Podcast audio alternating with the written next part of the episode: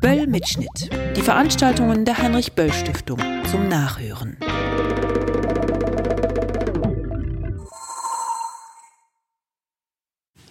Meine sehr verehrten Damen und Herren, liebe Gewinnerinnen und Gewinner des Friedensnobelpreises, liebe Freundinnen und Freunde der Heinrich Böll Stiftung, ich darf Sie alle auf das herzlichste Willkommen heißen zu diesem festlichen Abend, der den nüchternen Titel trägt Das Atomwaffenverbot und die deutsche Außenpolitik.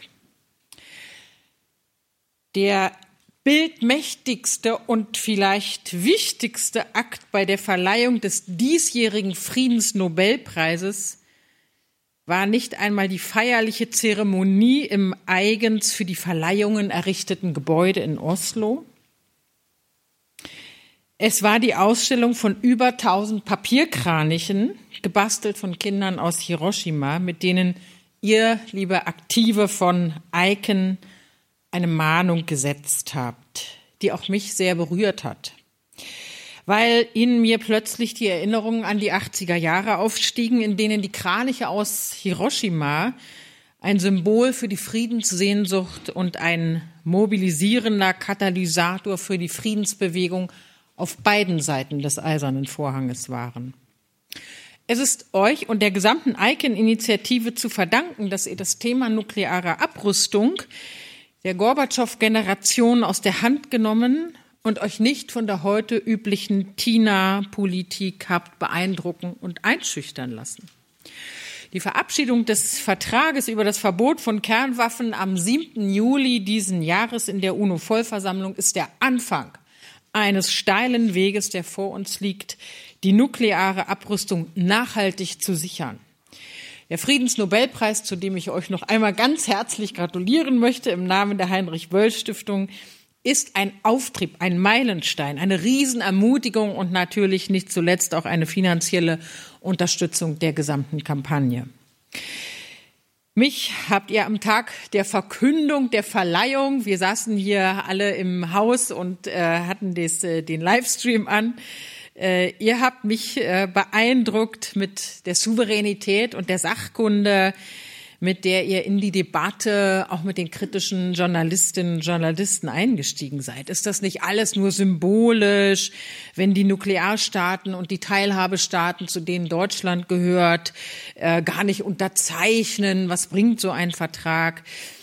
Und euer Bild des Stoppschildes, das hat mir sehr eingeleuchtet. Es ist ein Stoppschild auf einer Straße der Aufrüstung, die momentan von mehreren neuen Akteuren wie Nordkorea betreten wird und auf denen und auf den auch alte Akteure wieder massiv drängen, die den Weg eigentlich, jedenfalls im Bereich der Mittelstreckenraketen, verlassen hatten. Der vor 30 Jahren abgeschlossene INF-Vertrag, der die Friedensdividende des Kalten Krieges auszahlte, steht auf besorgniserregende Weise wieder in Frage. Keine Zeit zum Feiern. Höchste Zeit für einen umfassenderen, globaleren Abrüstungsvertrag auf völkerrechtlicher Basis. Dass ein solcher Verbotsvertrag vorliegt und bereits von 122 Staaten unterzeichnet ist, halte ich in einer Welt, die sich in mancherlei Hinsicht rückwärts zu drehen scheint, für eines der wichtigsten Ereignisse des zu Ende gehenden Jahres. Aber Eiken steht nicht nur in der Tradition des INF-Vertrages, sondern auch des Atomphysikers Max Born, der heute 123 Jahre alt geworden wäre. Das Göttinger Manifest, das er mit 17 weiteren deutschen Naturwissenschaftlern verfasste, unter ihnen auch Werner Heisenberg und Otto Hahn, jährt sich auch zum 60. Mal. Darin forderten die Wissenschaftler, die Planungen zur atomaren Bewaffnung der Bundeswehr aufzugeben. Zwar lebten sie noch in der Illusion, dass die Atomenergie eine gute, eine zivile Seite hätte, aber ihre Warnungen vor der atomaren Aufrüstung standen im Zeichen des Schocks von Hiroshima und Nagasaki. Heute wissen wir, dass es überhaupt keine gefahrlose Nutzung dieser Technologie gibt, weder im militärischen noch im Energiesektor. Deshalb bilden die Aktivitäten der Heinrich Böll Stiftung im Bereich des Abbaus von Kernenergie mit dem jährlichen Nuclear Energy Status Report von Michael Schneider sozusagen die andere Seite der Medaille unseres Einsatzes um nukleare Abrüstung. Auch da ist noch einiges zu tun, wenn auch deutlich ist inzwischen, dass das ökonomische, aber natürlich vor allen Dingen das ökologische Risiko neuer Atomkraftwerke nicht beherrschbar ist. Und hinzu kommt natürlich die über Generationen weiter bestehen bleibende Frage nach dem Atommüll. Zurück zu Icon. Doch, wir feiern. Unser Applaus und unsere Wertschätzung geht an die mutigen Aktivistinnen und Aktivisten von Icon, die Großes erreicht haben. Ein kleiner Glanz darf vielleicht heute auch auf unser Haus abstrahlen, denn wir haben seit 2013 mit Icon kooperiert und sowohl die Hauptniederlassung in Genf als auch die Regionalbüros in Deutschland, in Frankreich und Österreich besonders großzügig unterstützt. Und nennen möchte ich Stefanie Mendes Candido, die sich hier heute auch wieder um alles, da kommt sie gerade zur Türe rein, die sich um alles äh, kümmert, die an der Seite von Gregor Enste, unserem äh, äh, langjährigen Referenten für Abrüstungsfragen, sehr früh das Potenzial von Icon erkannt hat. Ich rede gerade über dich, Stefanie, und danke dir noch einmal, dass du mit Gregor zusammen Icon so intensiv unterstützt hast.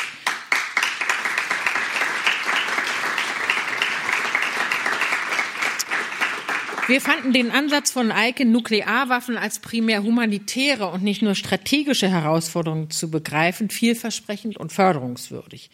Dass wir auf den zukünftigen Gewinner des Friedensnobelpreises gesetzt hatten, konnten wir uns selbstverständlich nicht vorstellen. Aber genau diese Menschen, die den Friedensnobelpreis bekommen haben, bekommen jetzt sozusagen äh, in Gestalt von Sascha Hach das Wort Sascha, hat Friedensforschung und internationale Politik studiert. Als wissenschaftlicher Mitarbeiter im Bundestag hat er sich mit Verteidigungs- und Entwicklungspolitik, mit Abrüstung und Rüstungskontrolle befasst. Und er ist einer der Mitbegründer der International Campaign to Abolish Nuclear Weapons. Ich freue mich auf die Rede von Sascha Hach, der jetzt das Wort hat und auf die Diskussion, die wir auch unter Beteiligung äh, einer Vertreterin unseres Außenministeriums nachher über die Frage führen dürfen, wie geht das denn nun jetzt eigentlich weiter? Sascha, the floor is yours. Vielen Dank.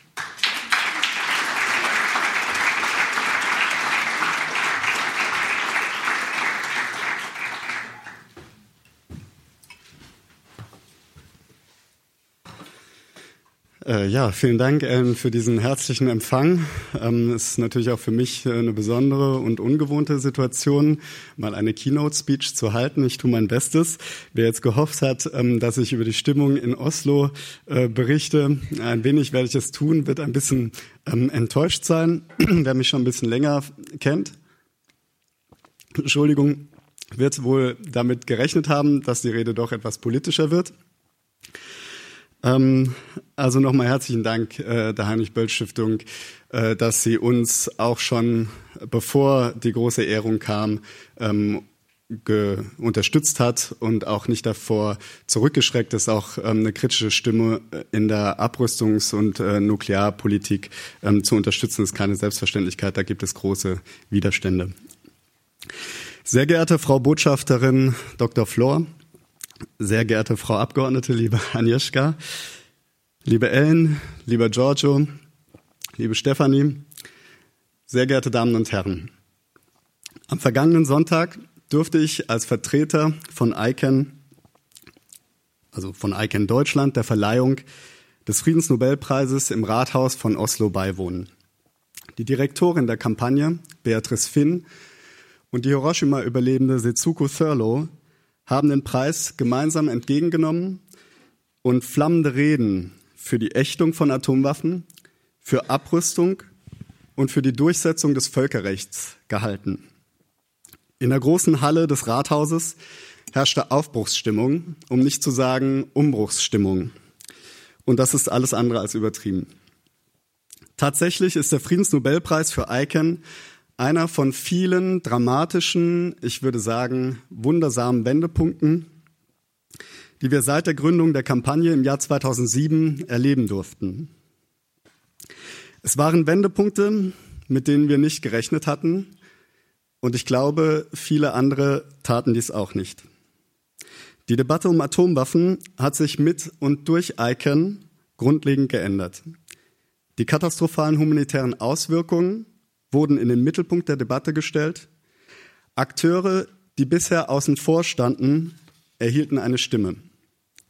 Allen voran die atomwaffenfreien Staaten und die Opfer von Atomwaffeneinsätzen und Tests sowie deren Angehörige. Im Frühjahr 2013, fünf Jahre nach der Gründung von ICANN, begannen sich die Ereignisse zu überschlagen. Nach nur drei, aber intensiven internationalen Konferenzen in 2013 und 2014 schloss sich eine überwältigende Mehrheit der Staatengemeinschaft, nahezu alle atomwaffenfreie Staaten, dem sogenannten Humanitarian Pledge an. Mit dieser Erklärung machten sie deutlich, dass sie die Verdrängung der katastrophalen humanitären Auswirkungen von Atomwaffen nicht länger hinnehmen wollten. Es war ein bemerkenswerter Vorgang, dass es überhaupt zu diesem Zusammenschluss kam. Noch bemerkenswerter aber war, dass er in der Weltöffentlichkeit weitestgehend unbemerkt blieb. Die Bundesregierung hat diese Entwicklung über das Auswärtige Amt jedoch sehr wohl mitbekommen.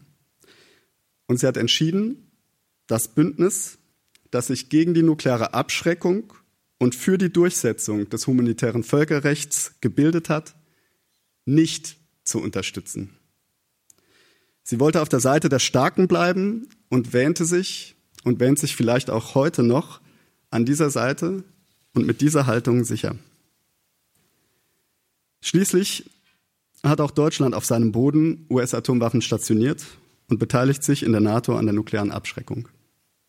Sollte die Bundesregierung darauf gesetzt haben, dass es der humanitären Bewegung an Durchsetzungskraft oder Durchsetzungswillen fehlen würde, hat sie sich geirrt.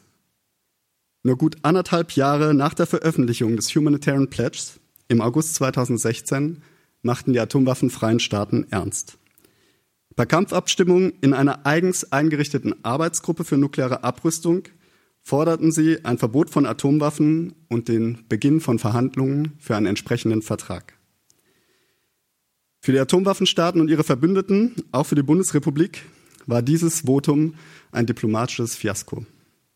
Mit ganzer Kraft hatten sie sich gegen ein Verbot gestemmt und alles versucht, den nuklearen Status quo zu verteidigen.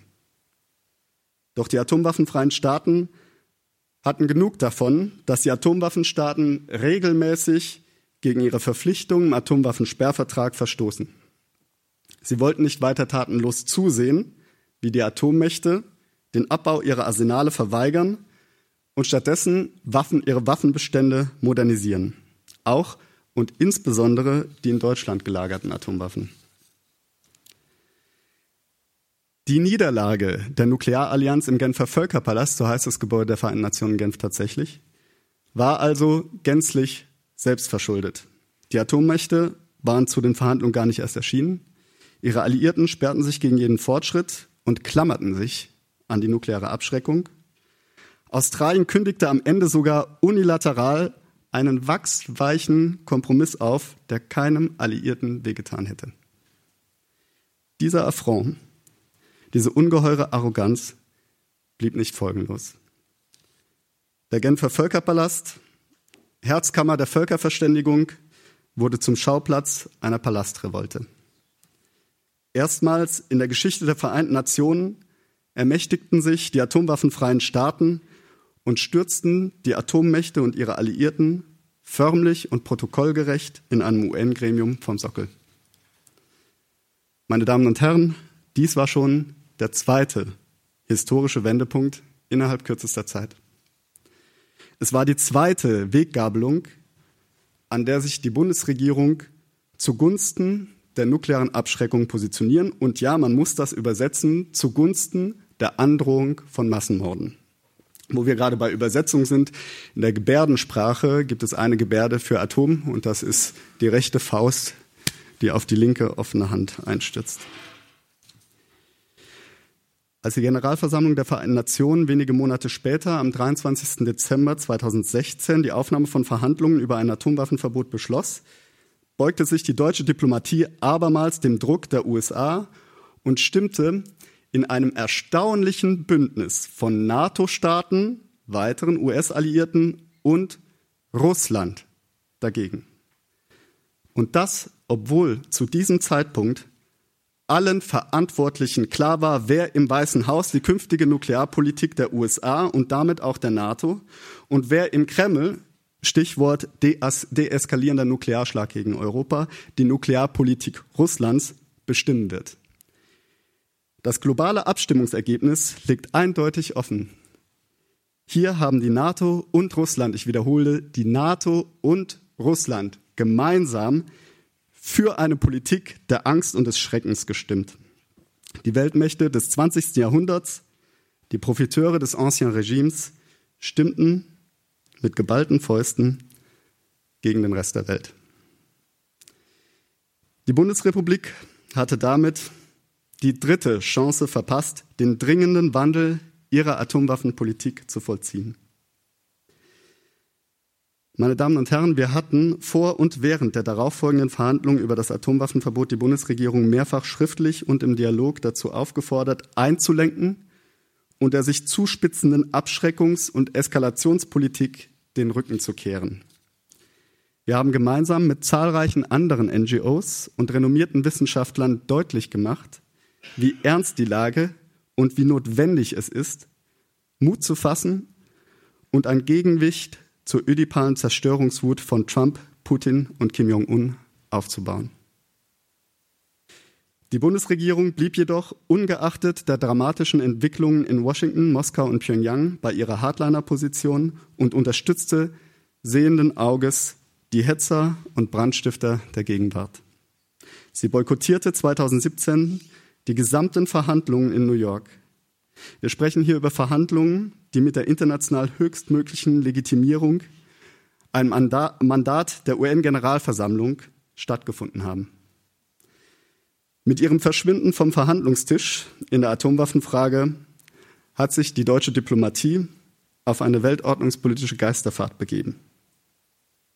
Die Bundesregierung macht sich mit den nuklearen Aggressoren gemein und missachtet dabei die weltordnungspolitische Rolle der Vereinten Nationen. Es ist beschämend, dass Deutschland ausgerechnet in einer Zeit, in der Völkerrecht, Abrüstung und Multilateralismus geschützt werden müssen, das Recht des Stärkeren über die Stärkung des Rechts stellt. Am 7. Juli 2017 haben, ungeachtet zahlreicher Einschüchterungsversuche, im New Yorker Hauptquartier der Vereinten Nationen 122 Staaten den Vertrag zum Verbot von Atomwaffen beschlossen. Mit der feierlichen Eröffnung des Vertrages zur Unterschrift am 20. September 2017 wurde allen Widerständen und Verunglimpfungen zum Trotz eine weitere Etappe zurückgelegt. Meine Damen und Herren, der Friedensnobelpreis bietet uns die Chance, die breite Öffentlichkeit auf diesen Vertrag aufmerksam zu machen und sie davon zu überzeugen, dass wir mit ihm eine Alternative haben zur gegenwärtigen Aufrüstungs- und Eskalationspolitik.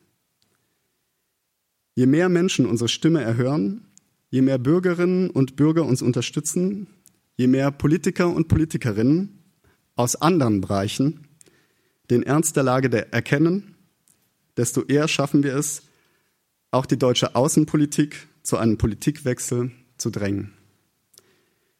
Der Druck von außen ist unabdingbar.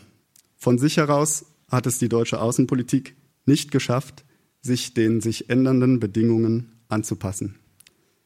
Es mangelt ihr derzeit in der Atomwaffenfrage an der nötigen strategischen Elastizität. Die abschreckungspolitische Befangenheit des zuständigen Fachreferates, die strategische Fehlentscheidung von Bundesaußenminister Steinmeier und das Nachtrotten Gabriels gegen seinen eigenen politischen Instinkt zeugen davon, wie stark die strukturelle Betriebsblindheit der deutschen Außenpolitik in der Atomwaffenfrage ist. Sie verheddert sich im Klein-Klein und vergräbt sich in spitzfindigen Mäkeleien am Vertragstext. Natürlich hat der Vertragstext Mängel, vielleicht auch einige größere. Und der Vertrag löst nicht alle Probleme.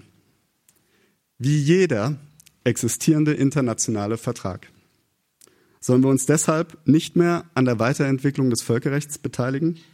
Sollen wir den Biowaffenvertrag einstampfen, weil er kein Verifikationsregime hat? Sollen wir den Atomwaffensperrvertrag schreddern, weil er die Atomwaffenstaaten null kontrolliert und die Nutzung der zivilen Atomenergie propagiert? Sollen wir das Paris-Abkommen sabotieren, weil einige Staaten kaum Auflagen haben und die US-Regierung darauf pfeift? Sollen wir uns die UN sparen, weil sie keine Durchsetzungskraft hat? Sie merken, ich werde polemisch, um den Zynismus, der in der Kritik der Gegner des Verbotsvertrages steckt, zu entlarven. Selbstverständlich, ich habe es gesagt, gibt es kritische Punkte im Vertragstext. Manche davon hätten sich bei einer aufrichtigen und wohlwollenden Beteiligung Deutschlands an den Verhandlungen vermeiden lassen. Doch wenn man immer nur mit dem Finger auf die anderen zeigt und meckert, kann man nichts zum Positiven wenden. Und Deutschland könnte hier vieles zum Positiven wenden. Eine deutsche Beteiligung hätte handfeste abrüstungspolitische Konsequenzen. Die Atomwaffen aus Deutschland würden verschwinden.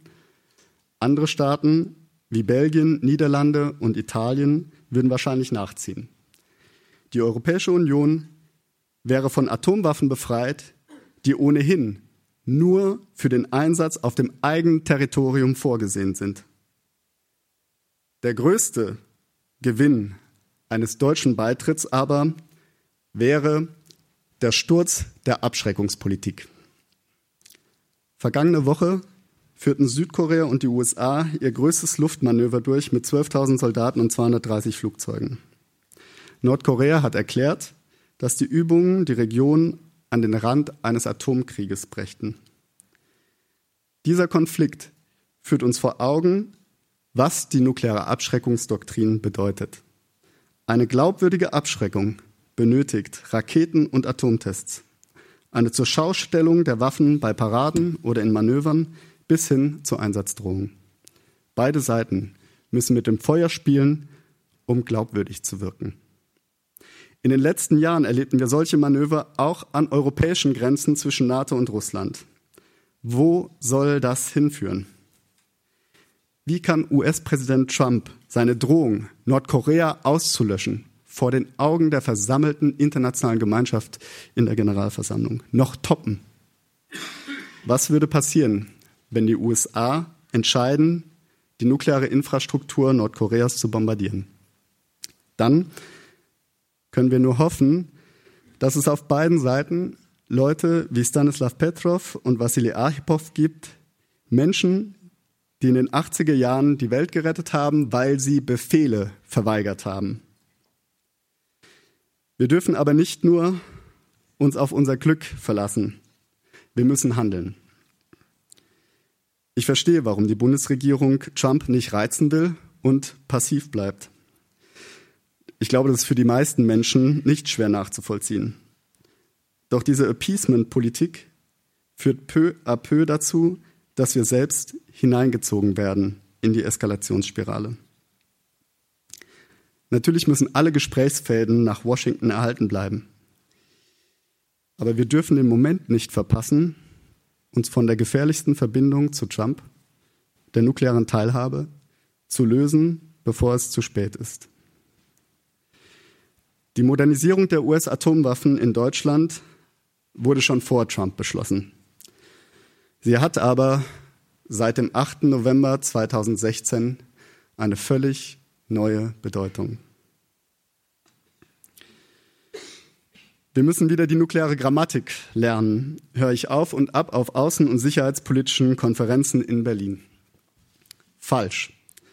Wir müssen wieder lernen, miteinander ins Gespräch zu kommen. Wir müssen wieder lernen, die Semantik der Entspannungspolitik zu verstehen. Als das Land, in dem die Kernspaltung entdeckt und der Abwurf der Atomwaffen auf Hiroshima und Nagasaki befehligt wurde, steht Deutschland in einer besonderen historischen Verantwortung. Wie konkret diese historische Verantwortung ist, zeigt sich, wenn man auf Korea schaut. Hier droht die Kernspaltung, ein Land zu vernichten, das genauso gespalten ist, wie es Deutschland im Kalten Krieg war. Die Bundesregierung hat ICANN zum Nobelpreis gratuliert und erklärt, sie teile mit uns das Ziel einer atomwaffenfreien Welt. Über den Weg jedoch seien wir uneins. Seien wir nicht uneins, sondern realistisch. Eine atomwaffenfreie Welt wird kommen. Die Frage ist, ob mit oder ohne Knall. Entscheidend wird sein, ob es gelingt, der Abschreckungsdoktrin rechtzeitig ein Ende zu setzen. Der Verbotsvertrag kann genau das leisten, wenn Länder wie Deutschland beitreten. Die nuklearen Zwitterstaaten, die Alliierten der USA, spielen jetzt eine Schlüsselrolle. Deutschland will globale Verantwortung übernehmen. Auf Deutschland kommt es jetzt an. Vielen Dank.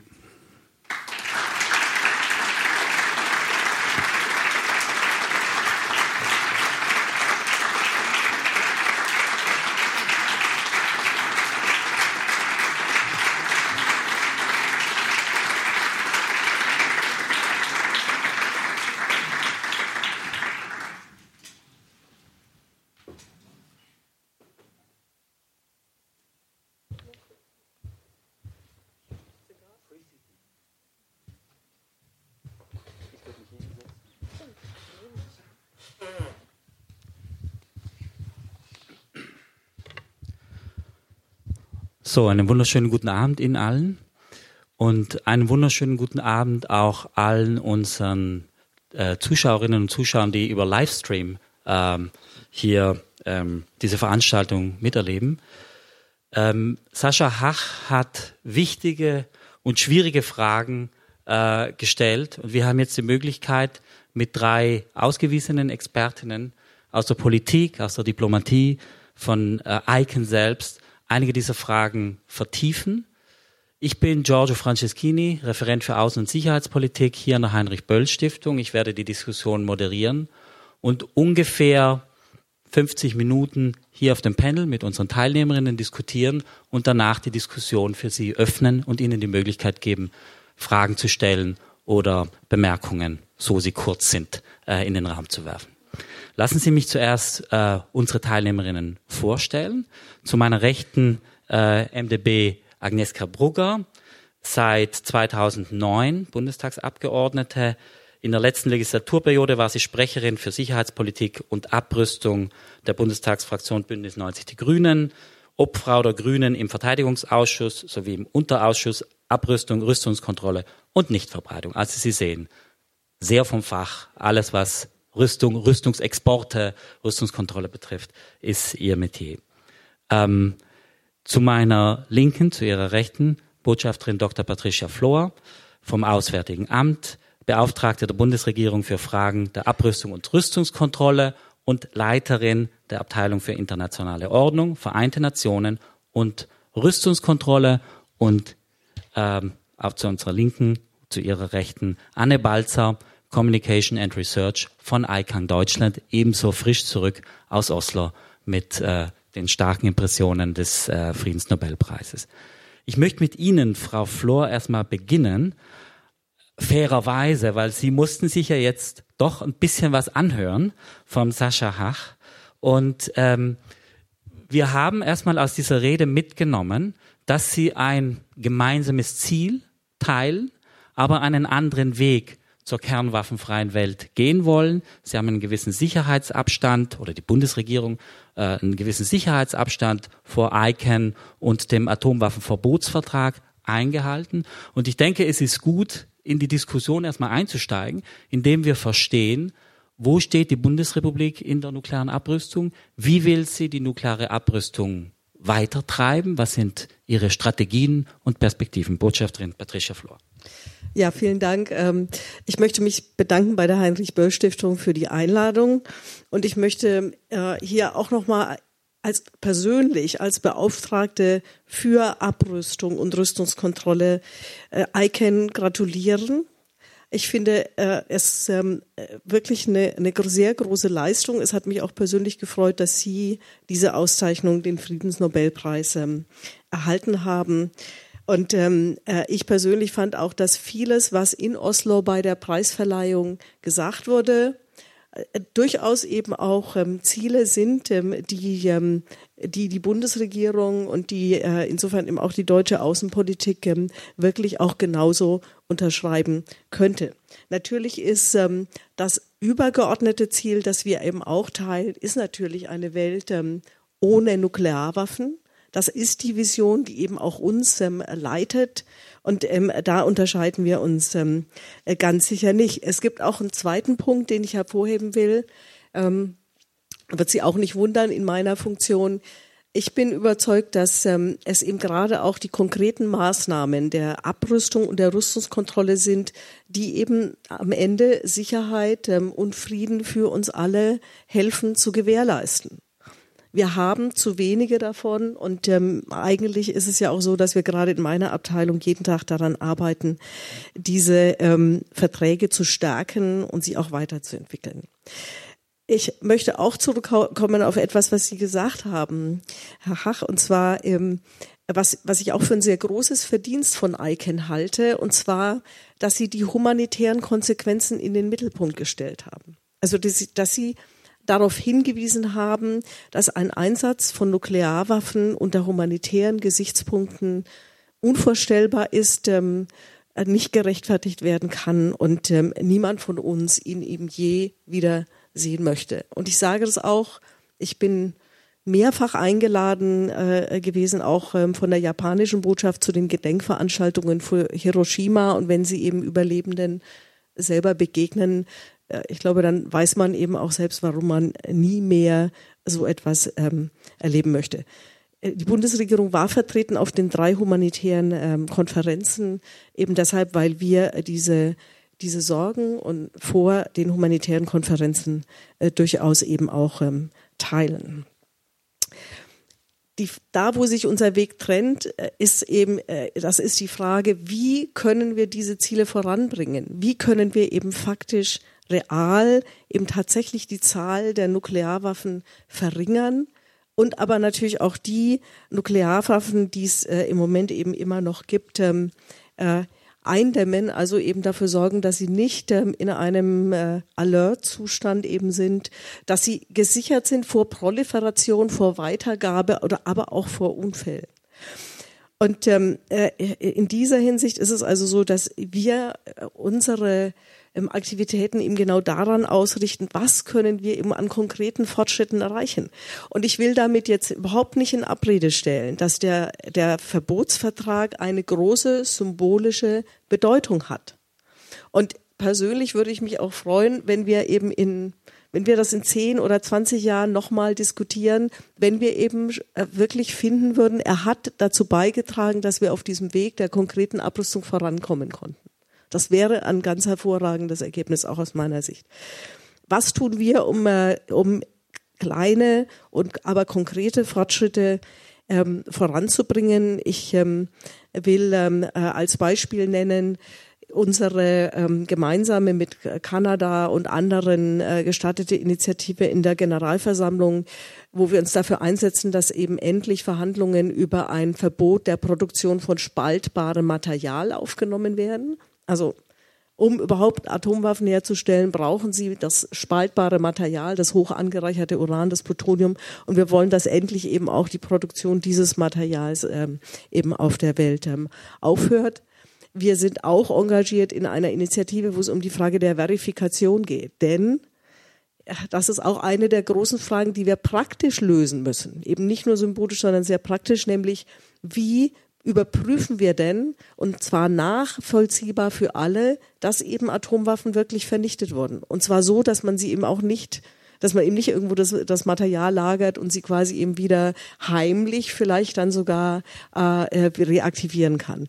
Das, diese Frage ist bisher auch technisch nicht gelöst. Übrigens auch weil es Widerstand der Nuklearwaffenstaaten gibt, die ihm zum Teil sagen, äh, wenn wir so Verifikation, also wirkliche Überprüfung der Vernichtung zulassen, dann äh, würden damit nicht Kernwaffenstaaten eben technologisches Know-how erwerben, äh, was sie eben dann dazu in die Lage versetzen würde, doch eben selber zu produzieren.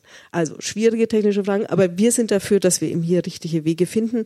Das ist das, was wir immer genannt haben, unseren Schritt für Schritt Ansatz, also eben an den Baustellen zu arbeiten, äh, die uns eben in der Tat äh, konkret voranbringen könnten. Und eine andere Baustelle ist natürlich, die Bundesregierung hat immer unterstützt und ähm, tut es auch in unseren Gesprächen mit ähm, Washington und ähm, äh, Moskau und anderen Hauptstädten, dass eben gerade die, die die meisten dieser Waffen haben, Russen und Amerikaner, einen, einen nächsten Schritt gehen, dass sie einen Nachfolgevertrag schließen nach New Start, äh, dass sie eben insofern die Zahl weiter reduzieren äh, und ähm, äh, insofern eben auch dann die Welt ähm, sicherer machen.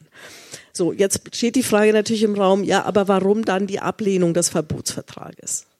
Ja, und ähm, die, die möchte ich auch, die Frage möchte ich jetzt eben auch gleich aufnehmen, denn ähm, es ist eben nun so, dass äh, die, Sie haben es selber auch gesagt, ähm, an den Verbotsvertragsverhandlungen haben sich ähm, die Nuklearwaffenstaaten allesamt äh, von Anfang an nicht beteiligt. Also sie verweigern sich diesem Weg dieses bei einigen der Initiativen, die wir ergriffen haben, nicht so. Also sprich bei dieser Frage über spaltbares Material haben wir die Nuklearwaffenstaaten mit an Bord, damit auch eine reale Chance, dass sie vielleicht ähm, den Weg dann mitgehen.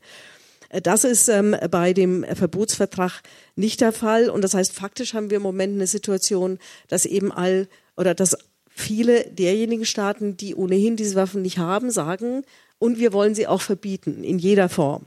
Das ist positiv, aber es löst die Problematik nicht der Waffen, die wir im Moment eben schon haben. Also es führt erstmal nicht dazu, dass konkret eben tatsächlich ihre Zahl zum Beispiel eben ähm, sinken würden. Wir, wir haben auch ähm, eine Sorge, äh, da, weil wir fürchten, dass der Verbotsvertrag, weil er Schwächen in der Tat eben hat in, in seinem Text, und die Schwächen beziehen sich vor allen Dingen auf das Verifikations-, das Überprüfungsregime.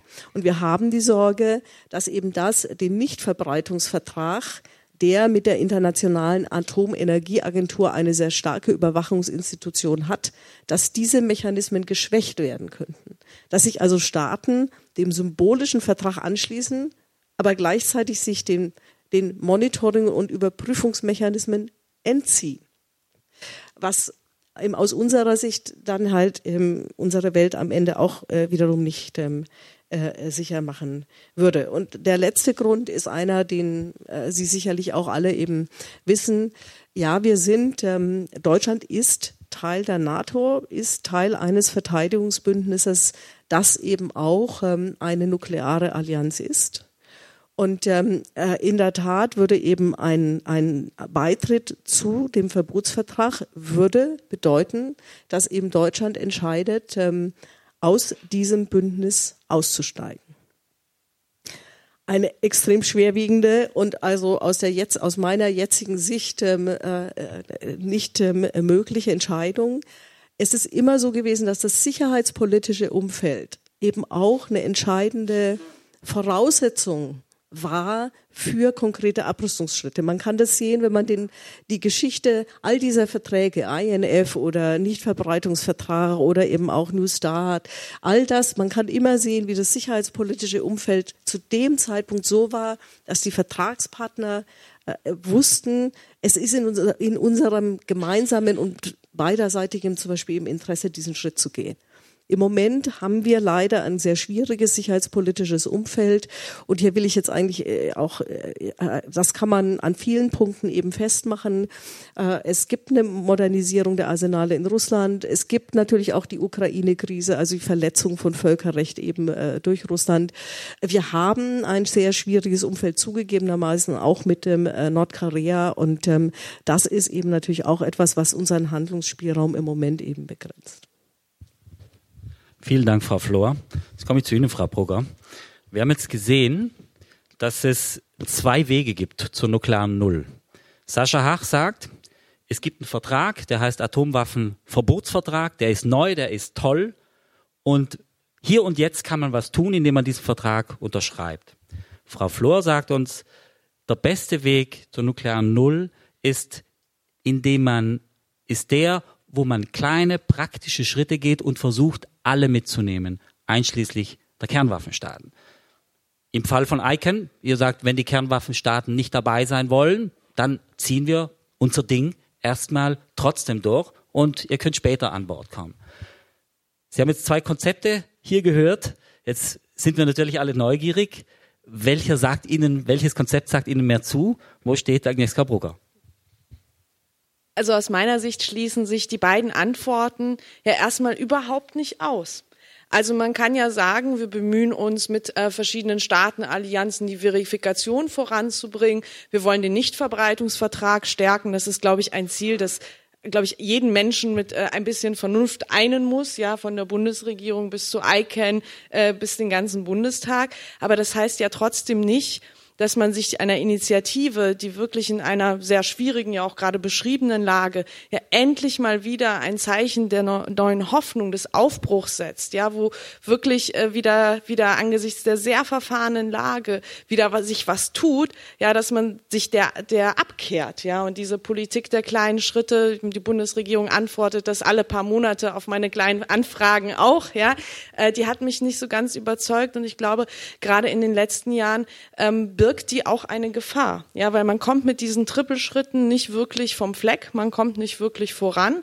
Und ähm, wir haben jetzt schon viel auch gehört, es hat sich ja einiges getan in den letzten Jahren. Ja, dies ist nicht mehr die gleiche US-Administration, das ist auch nicht mehr der gleiche Präsident Putin. Ja, das ist, sind nicht mehr die Leute, die und also auch auch wenn es die gleichen Personen teilweise sind, aber es sind nicht mehr es ist nicht mehr der Geist, ja, als man zum Beispiel den New Start Vertrag unterschrieben hat. Und wenn man sich da nicht die Frage stellt, wo stehen wir da eigentlich, wenn die anderen in diese Richtung der nuklearen äh, Aufrüstung, Eskalation, der Drohgebärden davonlaufen und man sich davon nicht auch klar distanziert, ja, dann sozusagen führen auch diese Trippelschritte genau in die falsche Richtung. Und das ist aus meiner Sicht eine ganz große Gefahr dieses Ansatzes, gerade wenn man die großen Initiativen nicht mit in den Blick nimmt. Aber ich möchte jetzt auch nochmal ganz äh, herzlich, wirklich aus tiefstem Herzen ähm, Icon gratulieren, weil ich finde, das, was wir bisher gehört haben, das ist für das, was passiert ist, äh, auch noch viel, viel zu bescheiden. Also ich meine, was ist das für ein riesiger Erfolg, wenn irgendwie Menschen sich zusammenfinden in so vielen Ländern auf der Welt und die Regierung, und zwar so viele, über 100 davon überzeugen, einen neuen internationalen Vertrag zu machen in so kurzer Zeit. Also ich finde, das ist alles andere als eine Selbstverständlichkeit. Das ist ein riesiger ähm, Erfolg. Und mir hat besonders gut bei den Reden in Oslo, jetzt bei der Preisverleihung gefallen, dieser Gedanke, ja, wir bringen die Demokratie zurück. Und ich kann mich auch an ganz viele Abrüstungsveranstaltungen erinnern, ja, wo dann so die älteren Wissenschaftler sitzen, die, die gestählten Diplomaten, alle sozusagen Richtung 50, 60, 70 Jahre alt.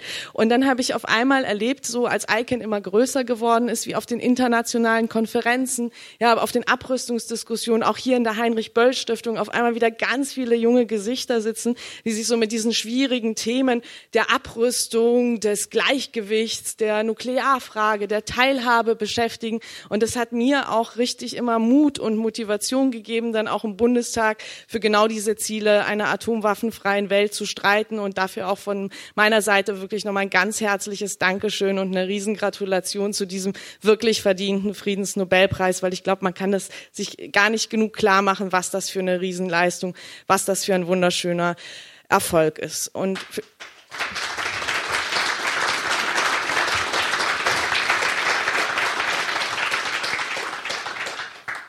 Und mit diesem äh, Rückenwind, weil ich kann mich genau noch erinnern, wie wir die Nachricht bekommen haben, dass der Friedensnobelpreis an ICANN geht. Äh, da saßen wir gerade im grünen Sondierungsteam zusammen und haben die Sondierungsverhandlungen äh, Verhandlungen, äh, zu Jamaika vorbereitet. Äh, Habe hab ich erstmal laut in der Sitzung gejubelt und dann alle mit mir. Ähm, aber wir haben natürlich auch diese Frage in diesen Gesprächen als Grüne an den Verhandlungstisch gebracht. Wir haben auch äh, 43.000 Unterschriften, ich finde 43.000 gute Argumente für den Abzug der Atomwaffen aus Deutschland von verschiedenen NGOs, da war ICANN auch dabei, überreicht bekommen. Wir haben deren Stimme an den Verhandlungstisch getragen.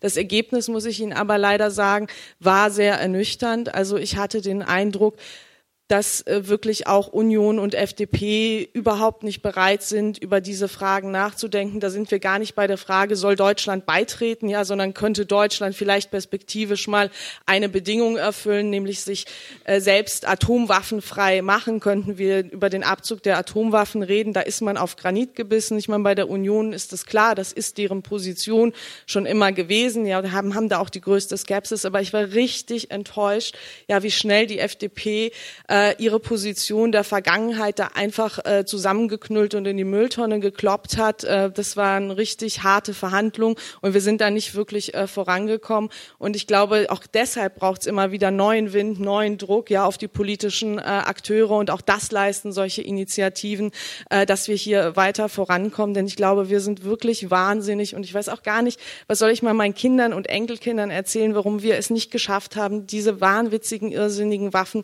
äh, aus dieser Welt zu verbannen und zu zerstören. Und deshalb vielen Dank, Eiken.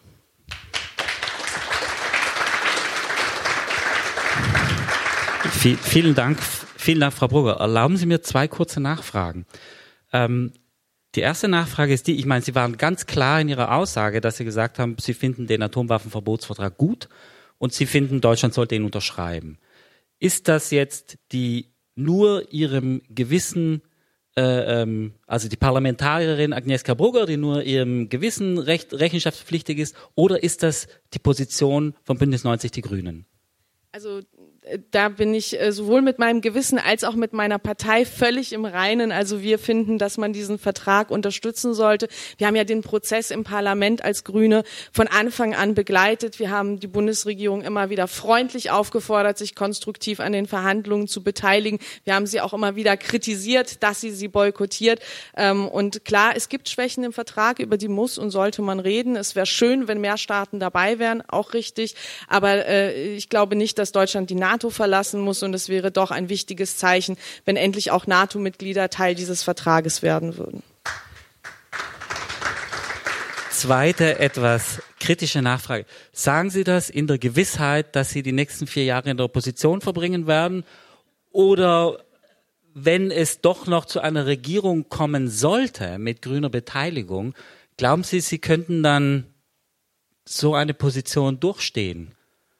Ich möchte nur, ich sag's deshalb, weil ich möchte nur darauf verweisen, dass historisch gesehen es drei deutsche Politiker gab, die sich im, beispielsweise im Rahmen der NATO für die Beendigung der nuklearen Teilhabe oder für eine Änderung der, äh, der Nukleardoktrin äh, stark gemacht haben. Joschka Fischer von den Grünen, Guido Westerwelle von den Liberalen, Peter Struck, SPD-Verteidigungsminister. Und sie sind jedes Mal mit blutenden Nasen aus Brüssel zurückgekommen, weil diese Entscheidungen meistens von den Alliierten nicht gutiert werden. Ich wünsche Ihnen nicht so etwas Ähnliches, aber äh, die Frage ist schon, wenn man äh, beispielsweise eine nukleare Teilhabe beenden will, muss man wissen, worauf man sich einlässt.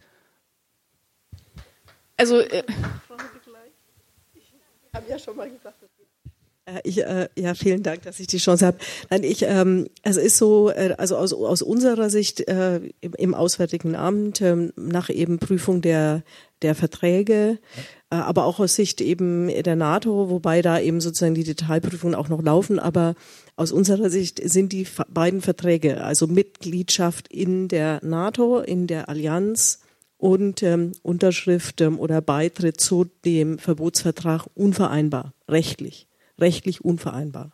Und deshalb, ähm, äh, deshalb glaube ich eben, wenn wir da, wenn man darüber diskutiert, dann muss man das eben realistisch tun. Das heißt eben äh, in Abwägung äh, der eben tatsächlichen Konsequenzen der anderen politischen Schritte, die daraus eben folgen und was das eben dann bedeutet für unsere Sicherheit in einer eben durchaus ähm, äh, sehr, sehr schwierigen Grundsituation.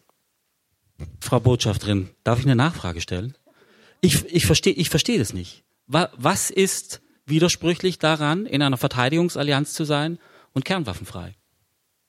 Der Widerspruch ist, dass ähm, die NATO, eh, ich habe es schon gesagt, ist eine nukleare Allianz. Das heißt also, die NATO als Gesamtallianz ähm, äh, hat ähm, äh, Atomwaffen und ähm, äh, obwohl die äh, NATO in ihren Gipfelerklärungen auch zuletzt ähm, äh, eben wieder in Warschau immer betont hat, ähm, dass sozusagen diese äh, diese Nuklearwaffen Teil einer politischen Strategie sind. Also insofern ja man klar hier eben eine Distanz hat äh, zu dem Einsatz. Trotzdem heißt es, äh, dass es eben äh, Atom, dass eben das, was der Atom, der Sperrvertrag, also der sorry, der Verbotsvertrag sagt, also keinerlei eben Mitwirkung, äh, keinerlei Transport, äh, keinerlei eben Vorbereitung.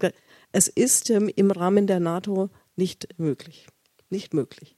Und zwar nicht nur jetzt für die, die Staaten der Teilhabe sind, sondern es geht sogar so weit, dass im Moment eine rechtliche Prüfung eben auch läuft. Die NATO hat Partnerstaaten, ich nenne jetzt mal Schweden, war übrigens auch einer, äh, eine der Staaten, äh, die eben mit, mit bei den Verhandlungen dabei waren, bei dem Verbotsvertrag.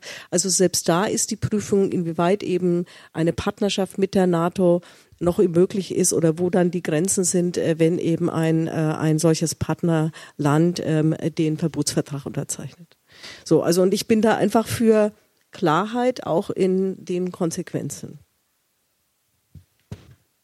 Also ich will gerne beide Fragen ähm, auch so ein bisschen miteinander verbinden. Also es gibt auch äh, völkerrechtliche Gutachten, die genau das Gegenteil behaupten, die aber in einer Frage übrigens sehr klar sind. Die sagen, ja, wenn Deutschland wirklich Teil des Vertrages werden wollte, dann bedeutet das in der Konsequenz ein Ende der nuklearen Teilhabe.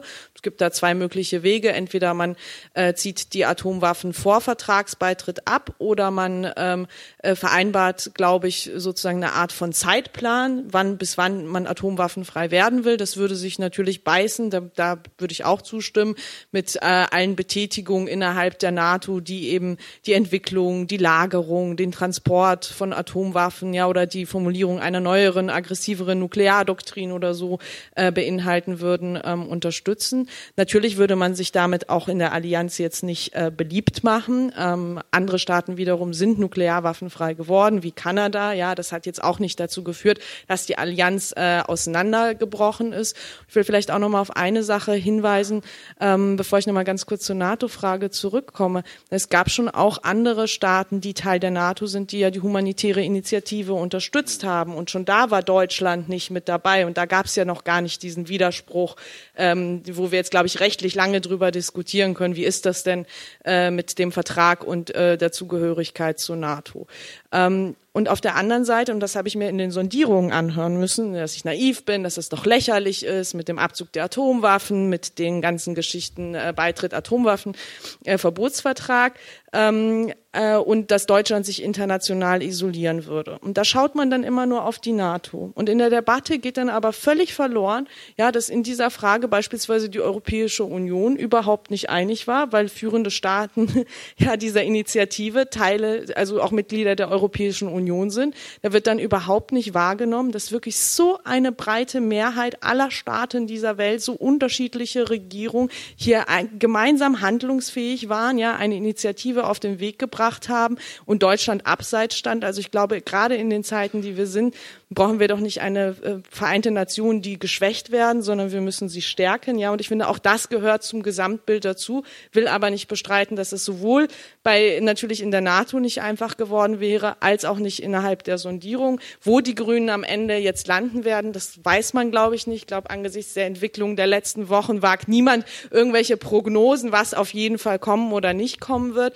Ich kann nur sagen, ich habe das mit meiner Person, auch mit dem ganzen Sondierungsteam sehr für diese Frage gekämpft. Ich habe hier aber auch Transparenz hergestellt. Ich habe jetzt nicht so getan, als ob wir das auf jeden Fall bekommen hätten. Es sah eher nach dem Gegenteil ähm, aus und es ist schon schlimm, ja, wenn man so seine Ziele in der Politik nicht immer durchsetzen und erreichen kann. Ich finde aber immer noch viel schlimmer, wenn man es gar nicht erst versucht. Vielen Dank. Vielen Dank, Frau Brugger. Wenn wir Zeit haben, würde ich sogar später nochmal auf das NATO-Thema zurückkommen. Aber ich möchte erstmal Anne Balzer einbinden in unsere Diskussion. Und zwar, ähm, ich möchte auf einen Punkt eingehen, den Ellen Überscher in ihrer Einleitung gesagt hat, nämlich diesen Triumph, dass ihr 122 Mitgliedstaaten der Vereinten Nationen erstmal überreden konntet oder überzeugen konntet, eurer äh, Initiative beizutreten. Das ist immerhin die Mehrheit der Staatenwelt. Glückwunsch dazu. Aber, und jetzt kommt die, meine, meine unangenehme Frage, wen habt ihr noch nicht? Wer fehlt, sind die, die harten Brocken. Es sind die Atomwaffenstaaten, deren Alliierten Und äh, ich hatte auch einen, mein ehemaliger Institutsdirektor, der auch ein, ein deutscher Professor war, hat auch fleißig gezählt im Punkt der Bevölkerung. Wer ist nicht in dem Vertrag? Und wenn man China, Indien etc. zusammenrechnet, hat man bevölkerungsmäßig mehr Leute, die oder mehr Bevölkerung, die diesem Vertrag noch nicht äh, zuzurechnen sind. Gut, das ist eine kleine Fiesheit am Rande, aber was mich jetzt schon interessiert ist, euer schwieriger Weg beginnt ja eigentlich erst jetzt. Ihr müsst jetzt eine Frau Flor überreden, äh, andere NATO-Staaten, äh, US-Alliierte wie, wie Japan, Südkorea und ihr müsst irgendwann auch ins Herz der Bestie selbst. Ihr müsst in Atomwaffenstaaten Mehrheiten gewinnen. Und da erstmal meine Frage, wie geht's weiter mit ICANN und wie, was habt ihr euch da vor, äh, vorgestellt? Ja, vielen Dank. Ähm, zunächst einmal möchte ich, glaube ich, betonen, dass dieser Weg der 122 Staaten, die den Vertrag jetzt verabschiedet haben, eben gar nicht so einfach war, wie das immer so gerne dargestellt wird. Nämlich ICANN arbeitet ja schon seit 2007 an diesem Verbot. Das heißt, es sind einfach zehn Jahre. Das ist einfach, überlegen Sie mal, zehn Jahre Ihrer Schulzeit hat das gedauert, bis sich 122 Staaten dazu durchringen konnten, in den Vereinten Nationen in einer sicherheitspolitischen Frage so abzustimmen, wie sie es dann getan haben und was das eigentlich für ein Signal ist. Und ich glaube, es ist ganz wichtig zu beachten, was das eben für ein Signal ist, denn wenn wir gucken, wer dabei ist bei diesen Staaten, nämlich neue Regionalmächte wie zum Beispiel Südafrika, wie zum Beispiel Brasilien, die dieses Verbot mittragen. Das zeigt, glaube ich, ganz deutlich, dass unsere aktuelle Weltordnung gerade im Umbruch ist und dass sich da ganz wichtige, bisher für garantiert gehaltene Aspekte eben so nicht weiter bestehen werden. Und daran anknüpfend können wir sehen, wie vergangene Verbotsverträge äh, gewirkt haben. Zum Beispiel der Vertrag äh, der Ottawa-Konvention zum Verbot von Antipersonenminen hatte am Anfang auch eine ganz geringe Zahl von, von nicht besitzenden oder nicht äh, nutzenden Staaten und hat trotzdem Wirkung entfaltet und nach und nach über die Jahre sind immer mehr Staaten beigetreten. Ganz ähnlich ist es bei der Konvention zum Verbot von Streumunition gelaufen, die auch ganz, ganz wenig Beitrittsstaaten am Anfang hatte und jetzt, wenn man sich die Nachrichten anguckt, hat 2016 der letzte Produzent Textron in den USA die Produktion von Streumunition eingestellt, obwohl die USA gar nicht ähm, Mitglied des Vertrages sind formell. Also man sieht, wie diese Verträge Wirkungen entfalten und ähm, Druck aufbauen, ohne dass sie vielleicht ähm, rein rechtlich die Staaten mit an Bord haben. Und genau das Gleiche wird nicht von heute auf morgen, das behauptet auch niemand, aber wird über einen längeren Zeitraum auch mit dem Atomwaffenverbotsvertrag passieren. Das Wichtige und das Neue, was dieser Vertrag liefert, ist ja, dass Atomwaffen, die verheerendsten von allen Massenvernichtungswaffen, bisher einfach nicht verboten waren völkerrechtlich. Dass es bisher legitim war, damit zu drohen, sie zu besitzen etc. Und dieser Vertrag eben dahingehend das Stoppschild, was Ellen Überscher vorhin schon mal angesprochen hat, ähm, hochhält und das auch in Zukunft eben Druck aufbauen wird. Und was bei diesem Druck noch ganz wichtig ist, und deswegen freue ich mich, dass wir gleich so lebhaft in diese Diskussion gestartet sind, ist ja, dass es eben Abende wie heute gibt, wo ganz verschiedene Leute, die vielleicht ein unterschiedliches Vorwissen zu diesem Thema haben, ein ganz unterschiedliches Interesse daran, zusammenkommen und das wieder diskutieren und unterschiedliche Möglichkeiten sehen, ähm, die eben existieren und die diskutiert werden können, wie man das gemeinsame Ziel von Global Zero verwirklichen kann. Weil ich glaube, das ist etwas, was in den letzten Jahren einfach zu kurz gekommen ist. Wir haben dieses Thema nicht mehr diskutiert. Es ist in Expertenrunden abgerutscht. Es wurde in den Medien nicht diskutiert. Und es wurde, wie Beatrice Finn, ähm, glaube ich, auch in ihrer Rede jetzt in Oslo gesagt hat, geradezu verleugnet. Entweder aus Angst oder vor davor, sich überhaupt mit dem Thema auseinanderzusetzen oder vor der Abstraktion, das weiß ich nicht. Aber ich glaube, es ist eben ganz wichtig, was jetzt gerade passiert und was eben durch diesen neuen Vertrag auch passiert, nämlich, dass wir hier zusammensitzen und wieder darüber diskutieren. Vielen, vielen Dank, Anne. Eine, eine Frage, die mich interessiert, die, die erste Frage geht an Sie, Frau Flor, ist, was die Auswirkungen dieses Vertrags jetzt sein werden. Denn wenn man so ein bisschen politische Reaktionen liest, dann äh, von, von, von Staatenlenkern, aber auch von Analysten, man hört alles. Es gibt es gibt eine russische äh, Stellungnahme, die sagen, dieser Vertrag ist vollkommen irrelevant. Er ist nutzlos. Er ändert gar nichts. Es gibt die ähm, ähm, Sonderbeauftragte für Abrüstung der Vereinten Nationen, die sagt, dieser Vertrag ist historisch. Es ist ein Meilenstein. Aber ich würde die Frage lieber ein bisschen konkreter stellen an Sie. Sie müssen sich ja regelmäßig in diesen äh, Nichtverbreitungsüberprüfungszyklen begeben mit sehr vielen Mitgliedstaaten. Und in diesen Überprüfungszyklen des NVV geht es seit einigen Jahren doch recht krawallig zu. Es gibt eine wachsende Polarisierung, die letzte Überprüfungskonferenz ist gescheitert, es gibt kaum mehr Konsens. Wie glauben Sie, wird sich jetzt dieser Vertrag auf diesen Überprüfungszyklus auswirken? Wird's, sind vielleicht die, die, die 122 Staaten jetzt ein bisschen zufriedener und kooperationsbereiter oder werden sie jetzt erst recht auf die Tube drücken und es wird noch schwieriger, Konsens zu finden? Frau Flor. Ja. Äh, eine, ähm, eine unserer Sorgen war in der Tat, ähm, dass, dass, dass in dieser Hinsicht der Verbotsvertrag äh, möglicherweise äh, negative Konsequenzen hat, weil er die internationale Gemeinschaft einfach nochmal sehr, sehr sichtbar spaltet. Und dass wir sozusagen deshalb auch gerade in solchen Diskussionen wie jetzt eben dem Zyklus über den, äh, die weitere im Implementieren des Nichtverbreitungsvertrags, dass wir dann einfach nur noch zwei Lager haben, die überhaupt gar nicht mehr konstruktiv miteinander reden, die eben nur, wo die einen sagen, äh, das ist der völlig falsche Weg, machen wir nicht mit und ähm, die anderen sagen, ihr seid, ähm, ihr kommt, werdet eurer moralischen Verantwortung nicht gerecht und ihr seid eben Aggressoren und ihr wollt eben die Nuklearwaffen haben. So, diese, dieses, da bin ich inzwischen eigentlich, ähm, ich, ich bin da optimistisch, dass das nicht kommen wird.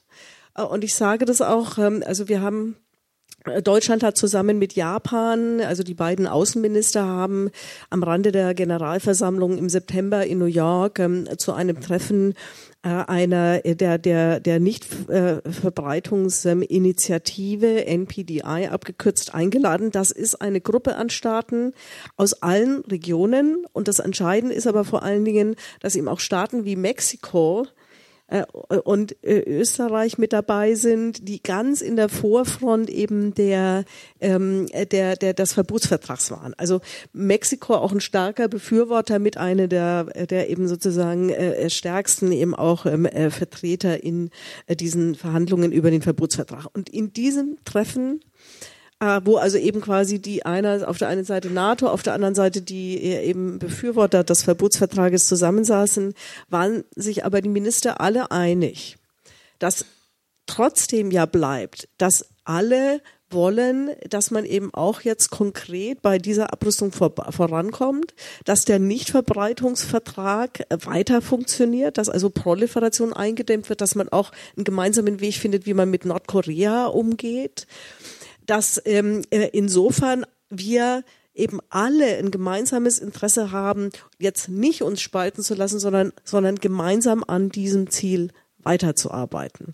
Und ähm, das, ich bin insofern da sehr positiv zurückgekommen ähm, aus New York und ähm, wir haben inzwischen jetzt auch ein Arbeitstreffen dieser Initiative gemacht. Wir koordinieren das in Deutschland und ähm, wir wollen in dieser Gruppe äh, eben auch für die nächste Vorbereitungskonferenz dieses Überprüfungszyklus ähm, äh, im Mai äh, gemeinsame Vorschläge entwickeln, wie wir, wie wir vorankommen.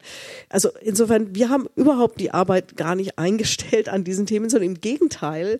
Äh, und insofern vielleicht wird es in der Tat so sein, dass eben auch der Verbotsvertrag hier positive Wirkungen hat nämlich äh, dass er erneut deutlich macht, ähm, dass eben konkrete Fortschritte bei der Abrüstung äh, notwendig sind. Und vielleicht hier auch nochmal, Sie haben zu Recht gesagt, zehn Jahre Vorbereitung. Ich bin sicher, es hat am Ende auch deshalb so viele mobilisiert, weil ähm, die Nuklearwaffenstaaten sich über einige Jahre nicht konkret bei der Abrüstung bewegt haben. Und das heißt, die Frustration des ganzen Restes der Welt darüber, dass eben eigentlich ähm, die schon dieser alte Vertrag hier eine Verpflichtung enthält, aber eben äh, die Nuklearwaffenstaaten ihr nicht gerecht werden, hat erheblich dazu beigetragen und am Ende ja auch zu, zu Recht, äh, dass eben dann viele gesagt haben, dann gehen wir den anderen Weg. Und da ist es auch kein Zufall, dass es zum Beispiel Staaten wie Brasilien und Südafrika sind, die ja mal die nuklear, zivile nukleare Technologie ja haben und äh, die eben irgendwann mal ganz bewusst entschieden haben, wir gehen aber nicht den Weg eben zur Atombombe. Und die natürlich sagen, aber in der Erwartung, dass eben irgendwann alle auf diese Waffen eben verzichten. Also insofern, ähm, ich glaube, die Mobilisierung, die in der Tat durch ICANN und durch eben die humanitäre Initiative hier stattgefunden hat, äh, sollte hoffentlich positive Wirkungen am Ende erzielen. Und natürlich, ähm, das, äh, es wurde auch wieder der, der, der Scheinwerfer auf diese Themen gerichtet. Und das ist etwas, was, was ich auch persönlich sehr, sehr gut finde. Denn in der Tat, über ganz lange Zeit gab es keine öffentliche Debatte dazu. Es war einfach nicht Thema. Und das heißt, ähm, dass es jetzt wieder eben Thema ist, politisch wie eben auch in der Öffentlichkeit, äh, das ist eben auch in der Tat ähm, ein sehr ähm, großes Verdienst. Ich habe eine kurze Nachfrage und zwar äh, zu, gerade zu diesem Thema NPT und und und äh, Nuclear Ban. Ist eines dieser Schwarzmaler-Szenarien war das, dass äh, äh, einige befürchten, es könnte Staaten geben, die aus den NVV austreten und nur mehr in diesem sagen wir mal, rudimentären äh, Atomwaffenverbotsvertrag drinbleiben, mit der Aussage, da ist ja schon das Wichtigste enthalten, aber wir wissen, der Vertrag ist noch nicht perfekt ausgearbeitet, die Verifikation ist rudimentär. Sehen Sie dieses Risiko, dass Staaten den NPT einfach verlassen? Was, jedenfalls muss man zu diesem Thema sagen, dass wir ja mit Nordkorea einen ähm, den Fall eines Landes haben, das ja Mitglied des ähm, äh, Nichtverbreitungsvertrages ähm, war, hat ihn ratifiziert und dann irgendwann erklärt hat, und jetzt treten wir aus. Und ähm, es gibt auch einen Austrittsartikel in dem Nichtverbreitungsvertrag. Ähm, das hat aber gleichzeitig zu der Diskussion geführt, wo eben äh, die Mehrheit, also auch wir sagen, ah, nein, also so ein einfacher Austritt und jetzt geben wir unsere Verantwortung zurück und unsere Verpflichtungen, das ist aus unserer Sicht eigentlich nicht zulässig. Aber diese Debatte äh, ist nie wirklich aktiv auch im Kreis der Vertragsparteien vorangetrieben worden. Das ist übrigens eine der Zielsetzungen, die wir haben für diesen nächsten Review-Zyklus, nämlich dass man sich genau das anguckt, um eben zu verhindern, kann, dass eben äh, Staaten äh, ihre alten Verpflichtungen hier aufkündigen. Das ähm, wäre aus unserer Sicht jedenfalls eben sehr, sehr gut, um eben genauso eine langsame Erosion ähm, zu verhindern. Was es nicht verhindern wird, ist, ähm, dass eben Staaten, die ähm, nicht Mitglied auch im Nichtverbreitungsvertrag sind, eben sich jetzt überlegen, welchen Weg gehen wir und welche Zeitvorgaben haben wir dann und wann müssen wir verifizieren lassen oder wer, wer macht es überhaupt und wie zuverlässig ist das. Aber gut, wir sind da im Bereich der Spekulation und ich glaube, äh, da bin ich jetzt auch wieder voll bei Ihnen, Herr Hach. Äh, nicht nur drüber reden, sondern eben gucken, was können wir konkret tun im Rahmen des Review-Zyklus oder in anderen Verhandlungen, um eben zu verhindern, dass solche Fälle eben eintreten. Vielen Dank, Frau Flor. Frau Burger, mit Ihnen möchte ich gern das äh, Szenario durchspielen, das wir vorher schon so ein bisschen angedacht haben, nämlich was sind die Auswirkungen dieses äh, Atomwaffenverbotsvertrags für die NATO? Ich meine, solange kein Staat beitritt, ist die NATO fein raus. Aber Sie plädieren ja dafür, dass vielleicht Deutschland, vielleicht auch ein anderer Staat, irgendwann diesen Vertrag unterzeichnen würde. Und da stellt sich mir schon die Frage, was ist dann mit der NATO? Bricht sie auseinander? Hat sie eine Identitätskrise und sagt, die NATO kann nur nuklear sein, sonst existiert sie nicht? Oder ist es auch möglich, dass ein, zwei, fünf oder irgendwann vielleicht sogar 20 NATO-Staaten kernwaffenfrei sind und diesem Vertrag äh, beitreten. Ja, das ähm, ist, glaube ich, ähm, nicht so einfach jetzt vorherzusehen, ja, wie es denn kommen wird, wie sich die NATO-Mitgliedstaaten im Einzelnen dann in den nächsten Jahren positionieren werden oder nicht. Aber muss sich natürlich klar machen, der US-Präsident Donald Trump ist gerade dabei, eine neue Nuclear Posture Review zu erarbeiten. Und während wir das letzte Mal die Situation bei ähm, Präsident Obama hatten, ja, dass die USA eigentlich mit der Reduktion der Bedeutung von Nuklearwaffen viel weiter gegangen sind, als die NATO es dann im nächsten Schritt getan hat, werden wir, glaube ich, eine ganz andere Debattenlage bekommen. Ja, und also es wird ungemütlich, so oder so, und da wünsche ich mir schon, dass Deutschland eher zu den Kräften gehört, die für äh, die Abrüstung und die nuklearwaffenfreie Welt streitet. Ja, die NATO hat ja damals auch dieses Ziel, sich dem Ziel verpflichtet gefühlt, auch mit Blick auf die Rede von Obama, auch unter dem Einsatz von dem damaligen Außenminister West Westerwelle. Und ähm, ich glaube, dass diese Debatten ähm, sehr, sehr schwierig werden. Aus meiner Sicht kann die NATO sich aber auch bei den Staaten und auch bei ICANN bedanken, dass es diesen Verbotsvertrag gibt, weil ich sehe die Gefahr, dass das irgendwie die bisherigen Regime schwächt, nicht so groß an. Aber ähm, Frau Flor, Sie hatten das ja auch gerade angesprochen. Ja, es gibt ja Staaten, die ähm, durchaus auch aus der Wut heraus, dass die Atomwaffenstaaten gerade in den letzten Jahren ihren äh, Verpflichtungen nicht nachgekommen sind aus dem ähm, Atomwaffensperrvertrag, anfangen zu überlegen, ob sie nicht doch Richtung militärischer Nutzung der Atomenergie gehen sollen. Also und es gibt immer wieder irgendwelche Gerüchte, Hinweise. Ich glaube nicht, dass die wirkliche Programme haben, ja. Aber mal bei Brasilien, klar beim Iran war es jetzt ganz heikel. Äh, es gibt immer wieder die Debatte um Saudi-Arabien, um die Türkei. Und ich meine, das wäre doch das Verheerendste, wenn irgendwann mal wieder mal die nächste Überprüfungskonferenz scheitert, ja, und irgendwann dann solche Staaten sagen, so wir haben jetzt auch genug ja, wir wollen jetzt auch äh, Nuklearwaffen haben. Und auch da, glaube ich, ist das nicht hoch genug einzuschätzen, was dieser weltweite Verbotsvertrag leistet, was er an klaren Zeichen, an neue Normen äh, auch setzt und in die Welt sendet, dass man eben diese Waffen verbieten will und dass man sich da auch nicht so einfach aus äh, dem bisherigen Regime verabschieden kann. Hm, für die NATO selbst ist es natürlich trotzdem äh, schwierig. Klar, wenn jetzt einzelne Staaten beschließen würden, wir wollen da Teil werden, dann gibt es sicherlich äh, heftigste Debatten. Ich glaube, die USA haben einen Brief an alle NATO-Mitgliedstaaten im Vorfeld verschickt. Das sei, glaube ich, ein Anschlag oder ein Angriff äh, auf die Allianz. Ich glaube, das ist wirklich eindeutig übertrieben, denn schließlich hat die NATO sich selbst diesem Ziel verpflichtet gefühlt und bleibt aber irgendwie seit Jahren eine Antwort schuldig, wie man das denn erreichen will, die atomwaffenfreie Welt. Im Gegenteil, wir sehen, dass die führenden Staaten in der Allianz, gerade die USA, äh, ein riesiges, milliardenschweres Aufrüstungsprogramm fährt, das auch die hier gelagerten Waffen betrifft. Und das äh, scheint mir eher kein Weg in Richtung atomwaffenfreier Welt zu sein, sondern ein Spiel mit dem Feuer, das höchst gefährlich ist. Vielen Dank, Frau Brugger. Ähm, ich habe eine Frage an dich, Anne Balzer. Und zwar, Sascha hat äh, in seiner Rede auch erwähnt, dass euch manchmal auch so was wie Naivität vorgeworfen wird oder dass ihr Träumer seid. Und in der Tat, wenn man die Zeitungen liest, gab es auch den einen oder anderen Kommentar, der besagt, die eigentlichen nuklearen Gefahren sind in Nordkorea, in Trumps Brachialrhetorik, in Putins nuklearen Drohungen, in, sie, sie sind anderswo gelagert und ihr gebt eine Antwort, die praktisch mit dies, diesen realen Gefahren, nuklearen Gefahren, die es gibt, ähm, nicht, nichts anbietet. Wie geht ihr mit diesem Vorwurf um, der, den ihr wahrscheinlich immer wieder zu hören kriegt, dass ihr zu den realen Nuklearkrisen des 21. Jahrhunderts keine Antwort habt? Ja, das hören wir in der Tat öfter. Und kurz vorneweg noch als Anmerkung zur letzten Frage, was eigentlich ein bisschen in die Richtung geht, dass man die Realität nicht sieht und diese zwei Verträge, die wir jetzt haben, ähm, sich gegenseitig aushöhlen könnten.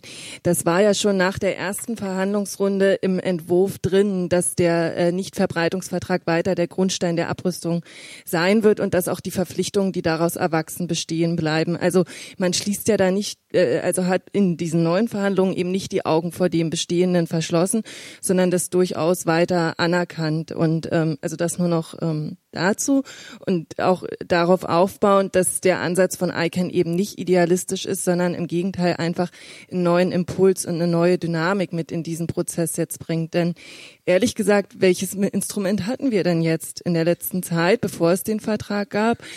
Etwas zu erwidern auf diese verbalen Eskalationen, die sich da abgespielt haben. Erst seitdem es den Verbotsvertrag gibt und mit ihm auch das Verbot der Drohung mit Atomwaffen, haben wir ja ein völkerrechtliches Instrument, was sagt, dass diese Eskalationsspirale, die sich da gerade andeutet oder schon schon voll da ist, eben nicht mehr legitim ist und das von einer Mehrheit der, der Staaten, die diesen Vertrag verabschiedet und verhandelt und auch mit auf den Weg gebracht hat und auch all derer zivilgesellschaftlichen Organisationen, die eben dahinter stehen und das eben nicht mehr weiter mit anerkennen. Also von daher ähm, gibt der Vertrag schon sehr, auch sehr konkrete Antworten auf die Probleme. Und ich glaube gerade das Fallbeispiel, was äh, Nordkorea, was ja immer wieder bemüht wird, zeigt nochmal umso deutlicher, dass wir genau diese Deeskalationsimpulse eben brauchen. Denn Nordkorea ist ein ganz gutes Beispiel dafür, was eben passiert, wenn Staaten auf nukleare Abschreckung setzen und andere Staaten dann denken oder es in ihrem Interesse sehen, dass ähm, die nukleare Aufrüstung die einzig mögliche Antwort ist und der einzig mögliche Gleichmacher, um eben ähm, wenn man sonst isoliert ist, wahrgenommen zu werden und seine Interessen auf das internationale Parkett platzieren zu können. Und ähm, von daher glaube ich eben, dass der Vertrag nicht idealistisch ist, sondern in diesen Zeiten eben ein ganz wichtiges ähm, Signal sendet. Habe ich das richtig verstanden? Wenn der Vertrag greift und seine normative Wirkung entfaltet, dann wird die nächste Nuklearkrise in zehn Jahren vielleicht nicht mehr verbal so ausarten, wie es zurzeit zwischen Kim Jong-un und Donald Trump ist. Ist das die Aussage, dass ihr sagt, heute kann sich, können sich viele, auch Putin, man darf nicht immer nur auf, auf, auf Trump einschlagen, können sich viele hinstellen und üble nukleare Drohungen an Drittstaaten aussprechen und das sind Putin, Trump und Kim Jong-un sind eigentlich hochrespektable Persönlichkeiten, naja, der letzte vielleicht nicht, der internationale, vorletzte vielleicht auch nicht, der Internet, der erste vielleicht auch, okay. Ähm, aber es sind zumindest hoch angesehene Persönlichkeiten der internationalen Politik. Ist Ihre Aussage, dass wenn man erstmal, äh, wenn, wenn, wenn der Vertrag greift und diese, diese, äh, auch die nukleare Drohung irgendwie stigmatisiert wird, dass Krisen in zehn Jahren nicht mehr diese Dimension hätten? Ja, und vor, vor allem, dass ähm, wieder viel frühzeitiger Gesprächskanäle bemüht werden, dass wieder Vertrauen aufgebaut wird und dass man eben nicht mehr den Ausweg in diesen, in diesen Drohungen sucht. Ja. Okay, vielen Dank. Also Vielleicht gibt's da auch keine Gewissheit, ja. Es kann ja immer verrückte Staatschefs geben, die durchknallen und solche Drohungen machen. Aber ich glaube schon, also dass diese Verträge einfach einen großen Wert haben. Man sieht es bei Landminen, bei Streumunition. Ja, es halten sich auch nach wie vor nicht alle daran, aber das hat schon eine praktische Auswirkung gehabt. Der Einsatz ist weltweit massiv zurückgegangen. Und ja, ist doch auch total schlimm, ja, dass ähm, der, der die, die, die ähm, Konvention zum Verbot von Chemiewaffen ja gebrochen wurde, ja, durch die grausamen Giftgaseinsätze von Assad. Und trotzdem würde doch heute niemand sagen, dass diese Konvention wertlos ist und dass sie jetzt äh, weggehört, ja. Also ich finde auch, wenn Verträge nicht jedes Problem lösen können, ähm, dann heißt es ja trotzdem nicht, dass sie äh, wertlos sind, ja. Frau Floh, Sie wollen auch. Ja, danke. Ich wollte ähm, an zwei Stellen doch eben auch nochmal ähm, äh, einfach in die Diskussion werfen. Also das eine ist, dass im, im Moment jedenfalls im NATO-Kreis es kein NATO-Mitglied gibt, äh, das es ähm, nun also eben den Partnern gesagt hat, wir erwägen, äh, dem Verbotsvertrag äh, beizutreten. Es gilt auch für die Niederlande, die ja an den Verhandlungen äh, teilgenommen haben, die auch ein Parlament haben, das eben sehr stark die Regierung ja aufgefordert hat, äh, dass sie eben so weit wie irgend möglich ähm, konstruktiv diesen Weg eben mitgehen. Äh, trotzdem im Moment, also in der NATO ist ähm, äh, das eben nicht absehbar. Ich wollte aber auch noch einen Punkt machen äh, zu dem Thema ähm, Sicherheitsumfeld und Sicherheitslage, weil es, äh, weil es eben so ist, also ich bin nun beruflich sozusagen gezwungen, äh, jeden Tag auch eben zu lesen, wie viel ähm, Ressourcen äh, eben beispielsweise auch die russische Föderation in die Modernisierung äh, ihrer Armeen und ihrer Streitkräfte eben steckt. Ähm, auch und gar nicht mal zuletzt in den nuklearen Bereich. Äh, und hier äh, geht es wirklich um eben sozusagen neue Fähigkeiten, neue Formen eben der Waffen äh, und so weiter. Es ist richtig, dass es auch ein Modernisierungsprogramm der Amerikaner eben gibt, ähm, verabschiedet unter Präsident Obama. Aber es ist eben doch ähm, da noch anzumerken, dass eben bei diesem Programm zwei Vorgaben ganz klar gemacht worden. Das eine, keine neuen Waffen und keine neuen oder zusätzlichen Fähigkeiten. Warum hat man es überhaupt gemacht? Und ich glaube, das ist ähm, äh, auch das sollte man berücksichtigen. Äh, es ist eben so, auch, ähm, auch diese Waffen, sie altern. Ja, also es ist einfach so. Und sie haben dann ein Sicherheits, sie haben Sicherheitsprobleme, wenn sie eben, äh, wenn eben diese Waffen über eine gewisse, diese Sprengköpfe über eine gewisse Zeit lagern und, äh, und irgendwann stehen sie ihm vor der Frage, was, was machen wir damit? Die Entscheidung der USA war, wir machen, sie nennen das Life Extension Program, das heißt, wir machen sie, wir bringen sie auf einen Stand, wo, wir, wo sie eben weiter funktionsfähig sind. Aber nochmal, unter der Obama-Administration war damit eben nicht eine wirkliche eben qualitative Aufrüstung verbunden. Aber ich sehe sehr wohl, dass sie in anderen Stellen, auch in anderen Teilen der Welt, also Asien, äh, China und, und eben auch andere Nordkorea als Proliferationsfeld ähm, äh, stattfinden. Und ich glaube, aus meiner Sicht, was ist da notwendig? Ganz besonders natürlich, dass wir eben in Abrüstungsverhandlungen ähm, äh, einsteigen, wo es genau darum geht, dass man von diesem Pfad, dass man umkehrt, dass man nicht auf diesem Pfad eben weitergeht. Und äh, deshalb ähm, äh, wäre es aus meiner Sicht eben notwendig, dass sich eben die USA und Russland auf eine nächste Runde äh, konkret der Abrüstung einigen, also Reduzierung eben der Sprengköpfe äh, New Start 2 äh, und ähm, äh, idealerweise auch, dass eben der Teststoppvertrag endlich in Kraft tritt. Ein Vertrag übrigens, der wirkt, obwohl er gar nicht in Kraft ist. Ja, aber äh, auch da, es wäre schön, wenn er endlich in Kraft ähm, äh, träte, eben für alle und ähm, äh, gleichzeitig ähm, zusätzliche Trans Transparenzmaßnahmen, ähm, Maßnahmen eben der vertrauensbildenden äh, äh, der Vertrauensbildung zwischen allen Beteiligten, das wäre eben sehr, sehr gut. Und ich will, muss eine Anmerkung, Chemiewaffenübereinkommen, natürlich es gibt leider äh, beim Chemiewaffen, Biowaffenübereinkommen Länder, die nicht beigetreten sind und es gibt auch, das syrische Regime hat eindeutig Chemiewaffen eben eingesetzt, ist auch von der UNO bestätigt worden. Ähm, leider gelingt es hier eben im Sicherheitsrat nicht, sich auf eben klare Konsequenzen zu, ver, zu, ver, äh, zu verabreden und sich zu einigen. Aber ich will hier nur sagen, es ist klar, natürlich Verträge haben einen Wert, auch wenn nicht von Anfang an alle eben dabei sind. Ähm, und ähm, äh, insofern äh, ist es natürlich etwas, wir schätzen all diese Rüstungskontroll- und Abrüstungsverträge insofern eben sehr hoch ein. Ich dachte, Sie wollten noch kommentieren. Ja, aber also das war jetzt also ein schönes äh, Schlusswort äh, an der Stelle von Frau Flor. Das äh, wollte ich gar nicht so sehr ähm, widersprechen, aber ich kann da vielleicht auch gut anknüpfen. Also ich habe jetzt vorhin nur über das amerikanische Modernisierungsprogramm gesprochen, weil es halt die hier befindlichen Atomwaffen betrifft. So und ich glaube nicht, dass es sich hier nur um Lebenszeit verlängernde Maßnahmen handelt, wobei die natürlich auch schon problematisch genug werden. Ich meine damit nicht, dass man, wenn man schon diese Atomwaffen hat, nicht dafür sorgen muss, dass sie dann sicher sind.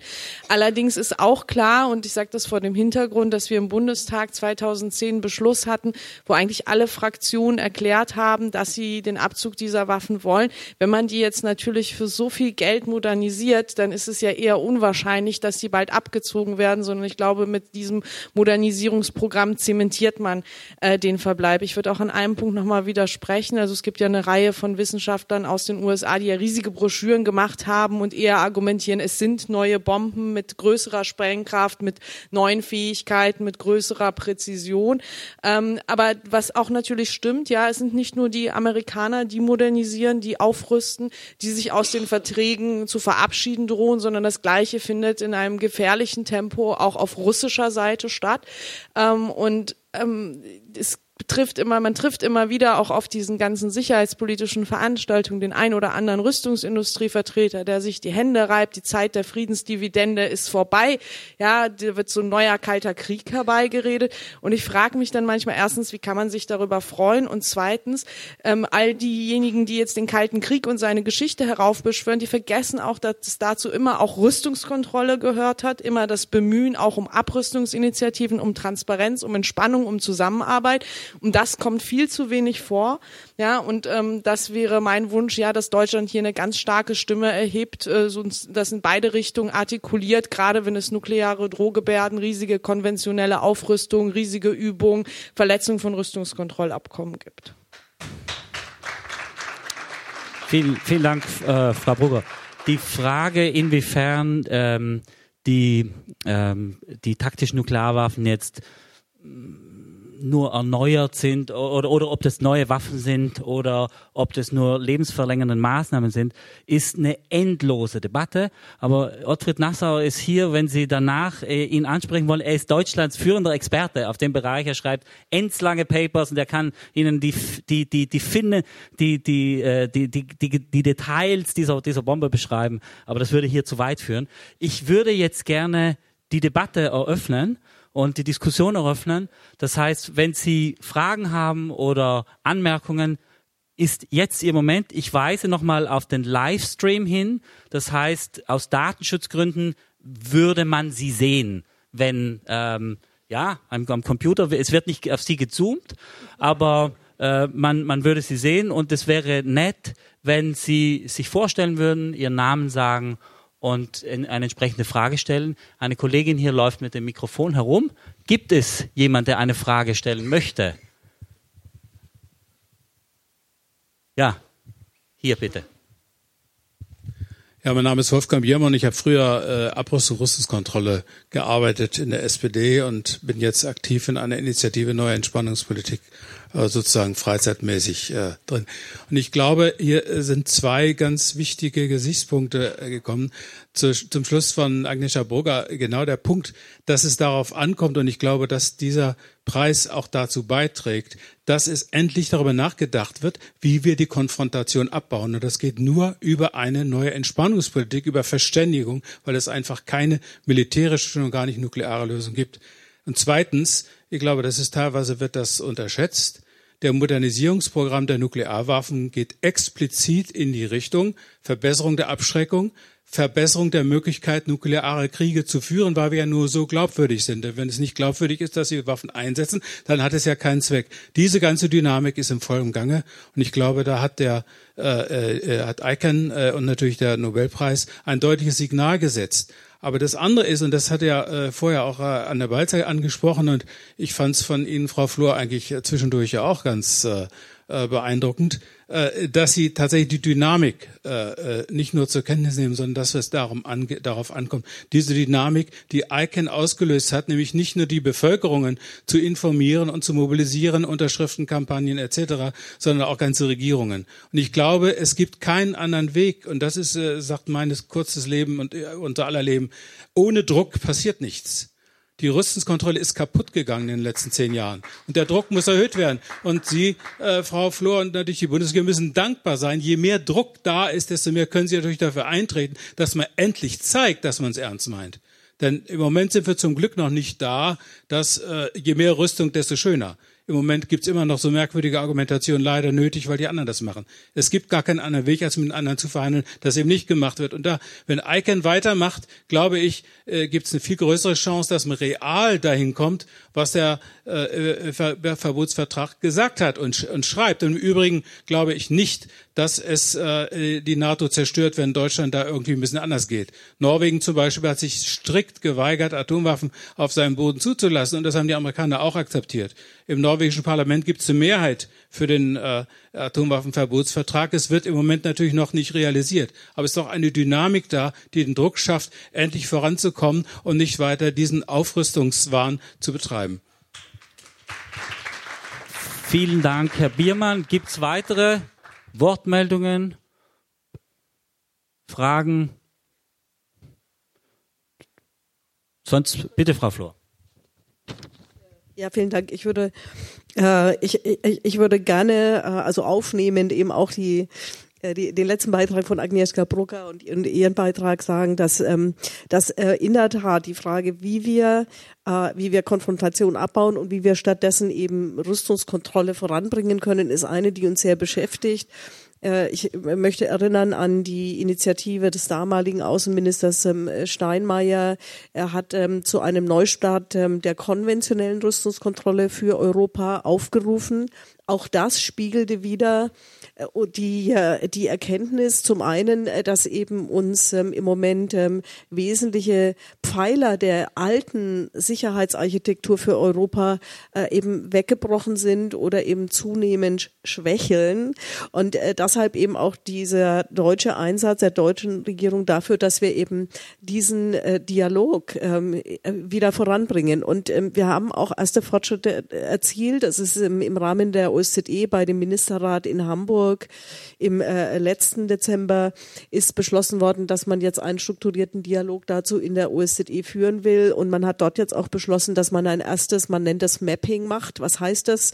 Man guckt sich an, wer wo welche Streitkräfte eigentlich hat, wer wo welche Übungen macht, was für Bedrohungsperzeptionen und auch äh, Gefahren im Sinne von Zwischenfällen äh, daraus eben entstehen. Und ähm, also ich, äh, wir werden jedenfalls alles daran setzen, dass wir aus diesem Prozess heraus eben dann auch einsteigen in die Frage, und was für Maßnahmen können wir denn tun, um eben diesen äh, Trend äh, eben wieder ähm, einzudämmen. Also insofern, das ist ganz wichtig. Und die andere Sache, ich kann da nicht widerstehen. Sie haben Norwegen erwähnt, aber ich äh, kann nur sagen, also ich ähm, äh, empfinde das eben auch ähm, ähm, und oft auch sehr schmerzhaft und auch in meinen Konsultationen mit der, den norwegischen Kollegen, dass wir eben bei diesem Thema wirklich einfach auch eine sehr, sehr große Spaltung zwischen eben der Bevölkerung und eben der jeweiligen Regierung haben. Also äh, weil und sehr nachvollziehbar wirklich eine Mehrheit natürlich auch sicherlich unter ihnen sofort sagen würde, ja, wir wollen äh, den Verbotsvertrag zeichnen und wir wollen eben ohne Atomwaffen leben und ja, und ich muss eben sagen, so an, die, an meinem Schreibtisch ist es eben so, äh, dass man das auch wollen kann, aber trotzdem dann eben auch jeden Tag ähm, sich mit den Dilemmata auseinandersetzen muss, also mit der Schwierigkeit, aber wie, was machen wir politisch eben dann wirklich, was können wir verantworten, was können wir auch umsetzen äh, innerhalb eben äh, unseres, ähm, äh, unserer Regierung und eben mit anderen. Äh, und ähm, ja, das ist etwas, was die norwegischen Kollegen auch äh, immer wieder erleben. Als Sie äh, vom norwegischen Parlament gesprochen haben, hat die Parlamentarierin Agnieszka Brugger gleich nach dem Mikrofon gegriffen. Und ich glaube, sie möchte dazu ein Kommentar. Wollte ich nur, nur den Hinweis machen, dass eben diese Rechnung vorhin mit den mit der Bevölkerung ja nicht ganz aufgeht, weil wenn wir uns zum Beispiel Deutschland anschauen, dann hat Deutschland ja leider nicht für den Verbotsvertrag gestimmt, aber eine sehr klare Mehrheit und das hat glaube ich jede Umfrage der letzten Jahre ergeben, äh, auch hier äh, für den äh, Abzug äh, der Atomwaffen. Aber ja, auch wir haben im Bundestag genau das erlebt, was in Norwegen oder auch in den Niederlanden der Fall ist, ja, dass wir sogar eine starke parlamentarische Mehrheit, allerdings nicht jetzt, sondern vor ein paar Jahren hatten für diese Anliegen ähm, die Regierung nicht äh, wirklich auf uns gehört hat. Ähm, das ist immer sehr frustrierend, weil wenn man schon Opposition ist, an einem Antrag schreibt und der dann die Mehrheit im Bundestag bekommt und sich trotzdem in der Realität nicht äh, was tut, dann ist es wirklich besonders äh, äh, tragisch und frustrierend. Aber ähm, trotzdem muss ich an der Stelle wirklich nochmal sagen, ich weiß noch, wie damals der Außenminister Westerwelle das dann auch versucht hat, da paar Initiativen gestartet hat, kann man jetzt im Nachhinein drüber diskutieren, waren die immer so glücklich, waren die immer immer so klug,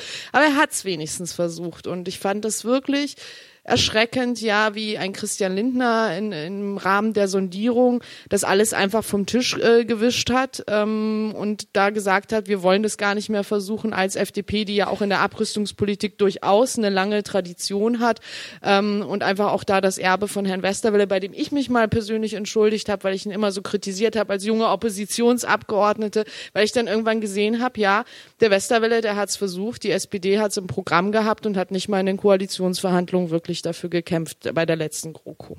Ich hoffe, das wird jetzt anders. Ähm, Gibt es noch Fragen? Ich glaube, ich habe meinen ehemaligen Kollegen und Frau, äh, Frau Flor, ihren zukünftigen Kollegen Marco Fall gesehen. Der geht ins Auswärtige Amt.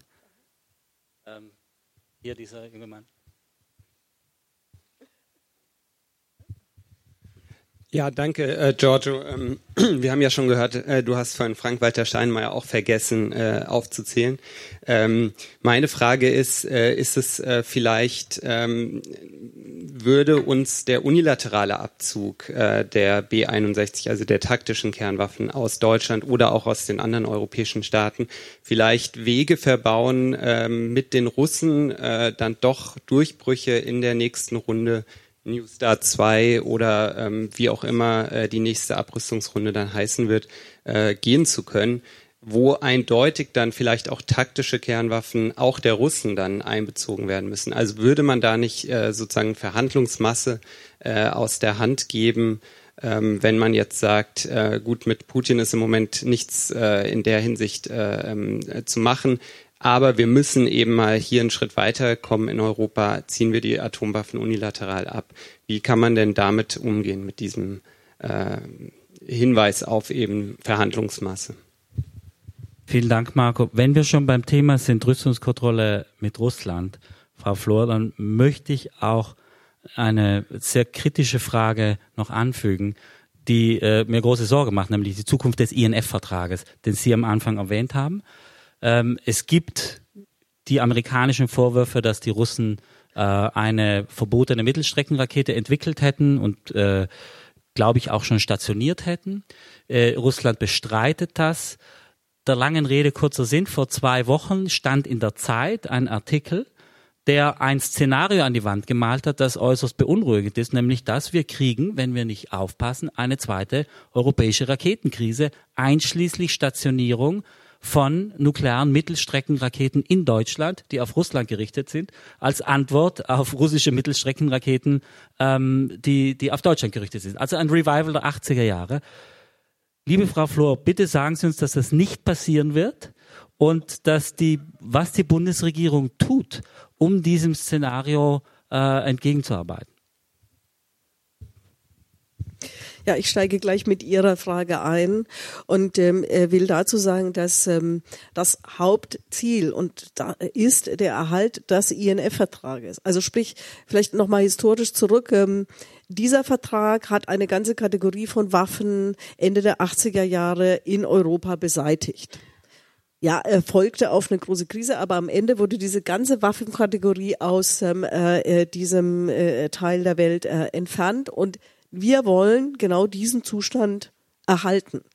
Und ähm, nun ist es so, dass wir genau deshalb eben natürlich ähm, äh, sehr besorgt sind ähm, äh, über eben nun die ja mehrfach öffentlich erfolgte äh, Anschuldigung von Seiten eben der USA und die Feststellung von Seiten der USA, dass eben Russland ähm, äh, den Vertrag ähm, äh, verletzen würde. Denn und hier muss ich auch eines dazu sagen: Wir reden hier von ähm, bodengestützten Raketen einer Reichweite die von Russland aus die USA nicht erreichen. Es sind, es, es wären Waffen, die, die nur uns, die nur Europa am Ende eben erreichen. Äh, oder richtig, also im, im, aber in unserem, also im, in diesem Verhältnis sozusagen, wenn man das eben wieder sieht, NATO und Russland, dann ist es so. So. Ähm, und äh, das heißt also, es geht hier um eine Sicherheitsfrage, die elementar ist für die europäische Sicherheit.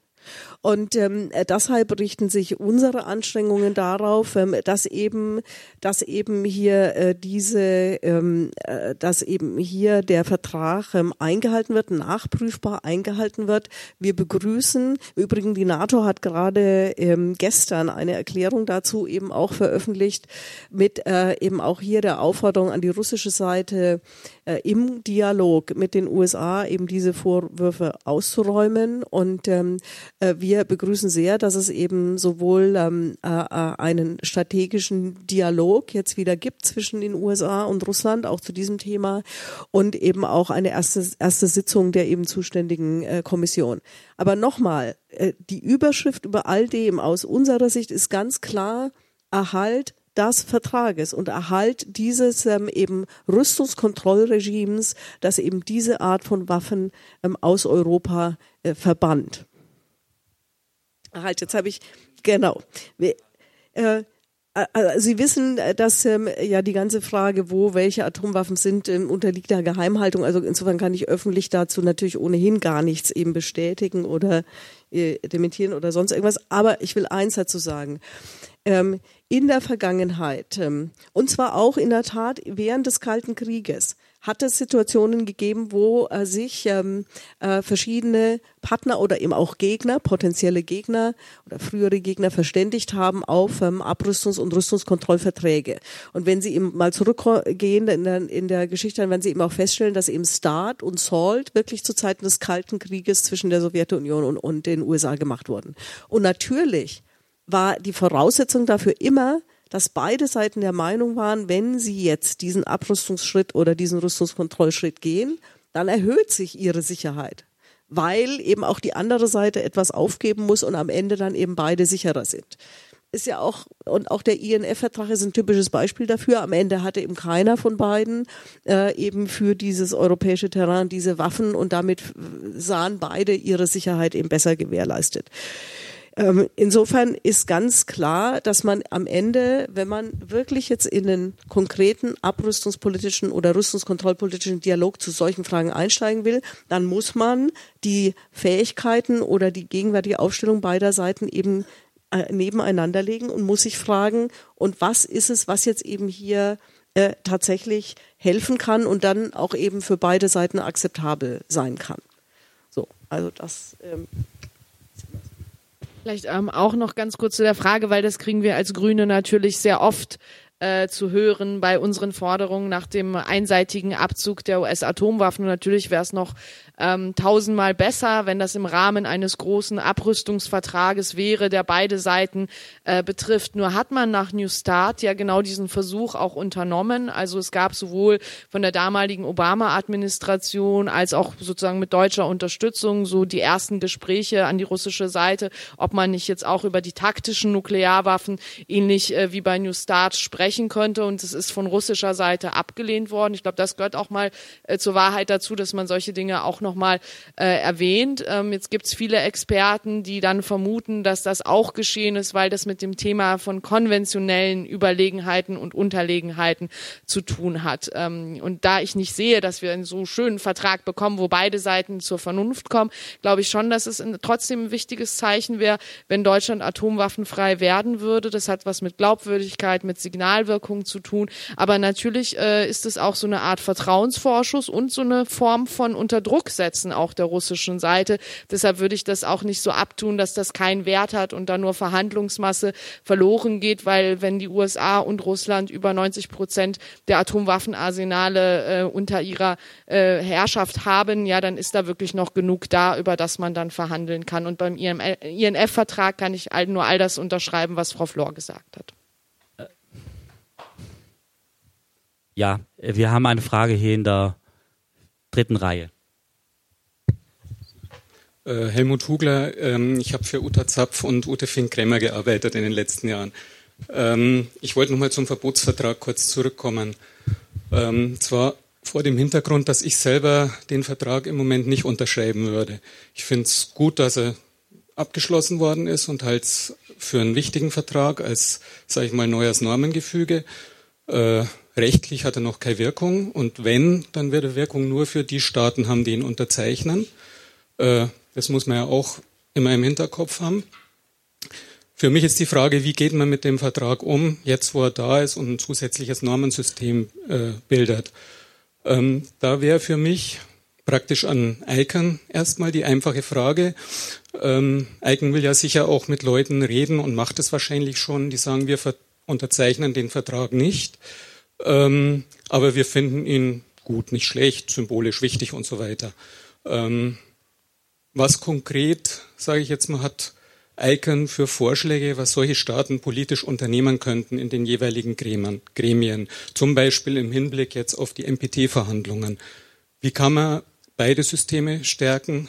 Ähm, wie kann man dem äh, Verbotsvertrag trotz, trotz seiner Schwächen jetzt, die ich teile als Schwächen, nämlich im Bereich Anbindung an NPT und Verifikation, ähm, wie kann man äh, darüber diskutieren, welche Staaten kann man ansprechen aus Icons Sicht, die eventuell dialogbereit sind und vielleicht Foren äh, bilden könnten, die dann auf internationaler Ebene eine Art Öffentlichkeit schaffen. Das ist natürlich alles eine sehr langfristige Geschichte, aber ich glaube, da muss man ran, rangehen, sonst bleibt es eine appellative Angelegenheit. Und das ist eine Gefahr, die ich im Moment sehe. Es wäre schade, wenn es sich so entwickeln würde. Das Zweite ist an die Frau Flor. Ich freue mich, dass im Rahmen von MPDI was passiert. Äh, in, in Sinn-Dialog. Deutschland hatte, sage ich jetzt bewusst, ja mal eine Vermittlerrolle zwischen Atomwaffenstaaten und Nicht-Atomwaffenstaaten. Und ich würde sagen, die hat es jetzt nicht mehr. Und zwar nicht mehr wegen, unter anderem wegen der Nichtbeteiligung an den Verhandlungen, ähm, weil das auch eine Positionierung ist. Also ich wäre für eine Beteiligung an den Verhandlungen ohne Zustimmung danach gewesen, muss man so zu sagen. Ähm, äh, ich finde diese NPDI-Geschichte, so gut die ist, reicht nicht aus, sondern man müsste sich überlegen, dass man eben auch, Stichwort strukturierter Dialog, äh, versucht ganz gezielt mit Staaten, vielleicht am Anfang, sage ich mal, kritischen Befürwortern, Stichwort Schweden oder so, ähm, und, ähm, sage ich mal, freundlichen Ablehnern, so eine Art strukturierten Dialog macht, ähm, wo man versucht, äh, Optionen auszuloten, wie könnte man diese Polarisierung, die jetzt stattgefunden hat und die sich verfestigt, fürchte ich, also da bin ich nicht ganz so optimistisch, ähm, wie könnte man das dann aufbrechen? Das okay, vielen Dank. Die letzte Frage geht, äh, stellt Ottfried Nassau, der steht ganz hinten, der bereits gelobte Experte. Gibt es kein Mikro für dich? Ja. Äh, ich habe nur eine ganz kurze Frage an Frau Flor. Äh, das Kommuniqué der NATO heute zu den INF-Geschichten äh, enthält eine Formulierung, die den Russen keine, keinen Vertragsvorwurf vollzogen vorwirft, sondern lediglich davon spricht, dass dieser Vorwurf existiert. Und dann die normale Formel gebraucht, die sagt, klärt das bitte. Ähm, da ich mir nicht vorstellen kann, dass die Amerikaner diese Formel eingebracht haben, äh, also die zurückhaltendere, und sondern eine schärfere gefordert haben, würde ich gerne wissen, wer in der NATO äh, sich für eine zurückhaltendere Formulierung ausgesprochen hat. Vielen Dank, Ottfried. Wir hatten eine Frage an Eiken, dann ist Sie, Frau Flor, und dann machen wir die Schlussrunde. Genau. Ich befürchte, ich kann die Frage nicht in aller Ausführlichkeit beantworten. Also zunächst würde ich ähm, gern sagen, dass wir schon darauf bauen und da auch in Kontakt mit verschiedenen Leuten sind, die sich aus unterschiedlichen Perspektiven, also sowohl Physikern als auch Politikwissenschaftlern und Völkerrechtlern mit dem Vertrag auseinandersetzen, dass schon wichtig ist, dass der jetzt Einzug auch in eine wissenschaftliche Debatte hält und die für und wieder eben diskutiert werden und er sich auch so als Instrument des Völkerrechts etabliert und man dann in den entsprechenden Foren eben auch, also zum Beispiel auch nächstes Jahr auf der Münchner Sicherheitskonferenz oder eben auf den Vorbereitungskonferenzen zum NV, ähm, NVV darüber austauscht. Und ich kann das, glaube ich, nur insoweit beantworten, als dass bei der letzten ähm, Vorbereitungskonferenz auch eine ICANN-Vertreterin vor Ort war, die die grundsätzliche Stimmung zur, also da war der Vertrag ja noch im Entstehen und wurde auch schon sehr kritisch beäugt, auf jeden Fall sehr positiv wahrgenommen hat von verschiedenen Staaten und sehr froh war, wie der Austausch ähm, dazu eben auch in diesem Forum stattgefunden hat. Ich war da aber leider nicht mit dabei und kann ähm, deswegen das einfach schlecht beurteilen, welche Konstellationen sich ähm, daraus kristallisieren sozusagen. Ich weiß nicht, wenn Sascha da mehr weiß, können wir das ja auch danach nochmal ähm, diskutieren, weil das auf jeden Fall eine spannende Frage ist, die genau ich jetzt aber leider nicht, nicht tiefgehend genug beantworten kann.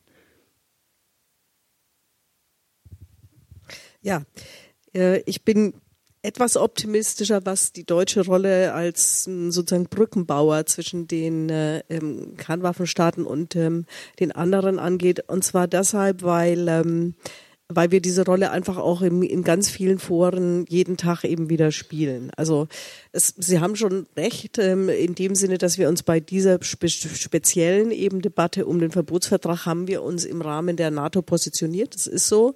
Ähm, aber gleichzeitig ähm, gibt es eben ganz viele Foren. Also ich nenne nochmal wieder den, den äh, Verbot spaltbaren Materials, aber eben auch äh, viele anderen Diskussionen, wo wir eben in der Tat weiter in dieser Mittlerrolle gesehen werden und wir werden auch versuchen, sie weiter eben auszufüllen.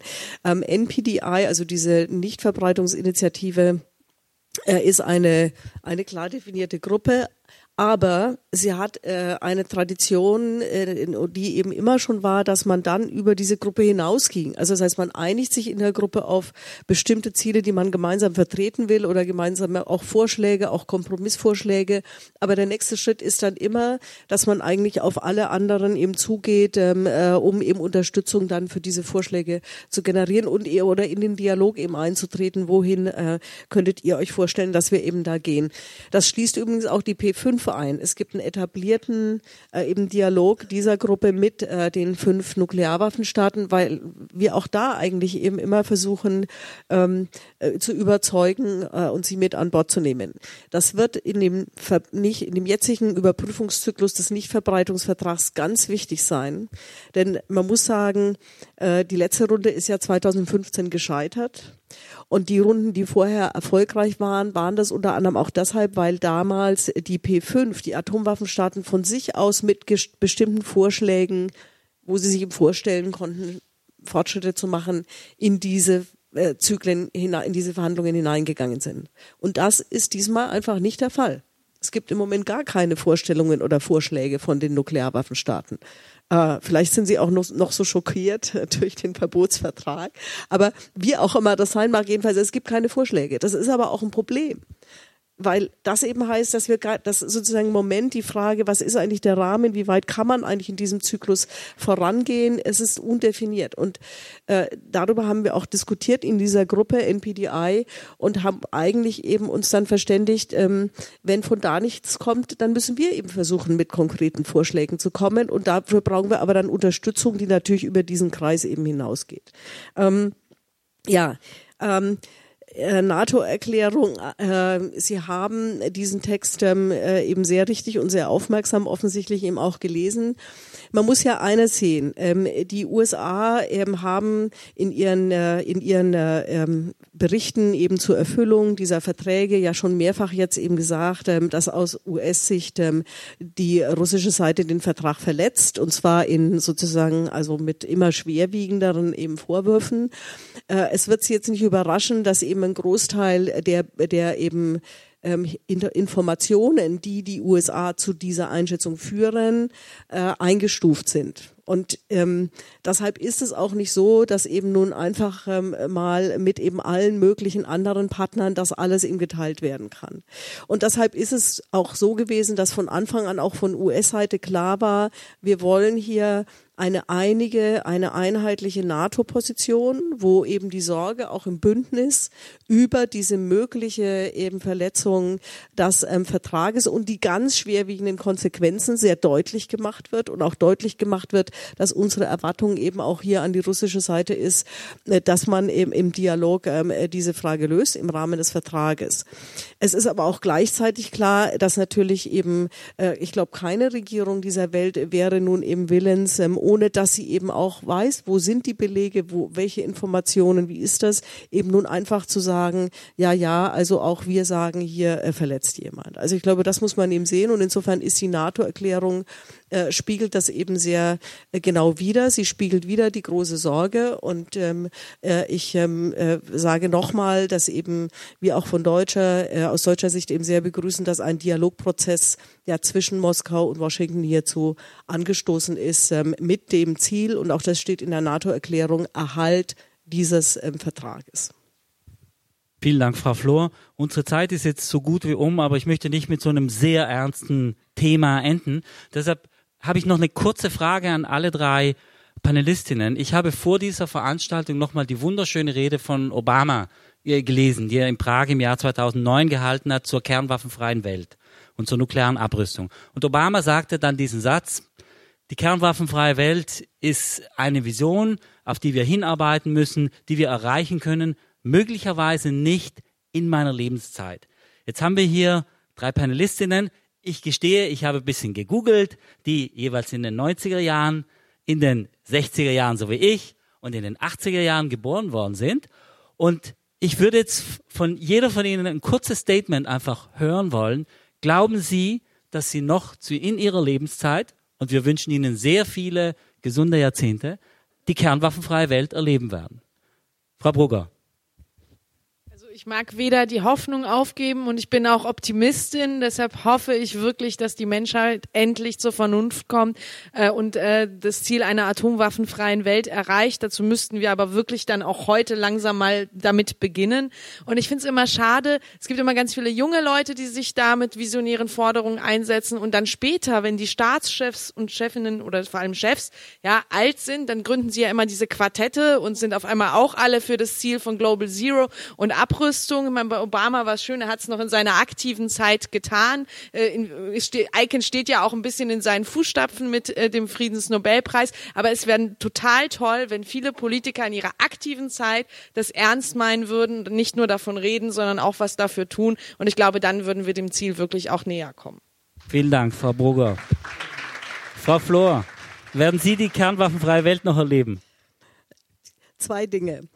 Zum einen glaube ich, dass wir sie nie erleben werden, wenn wir nicht alle daran arbeiten, dass wir sie eben erleben und erreichen. Äh, das ist das eine.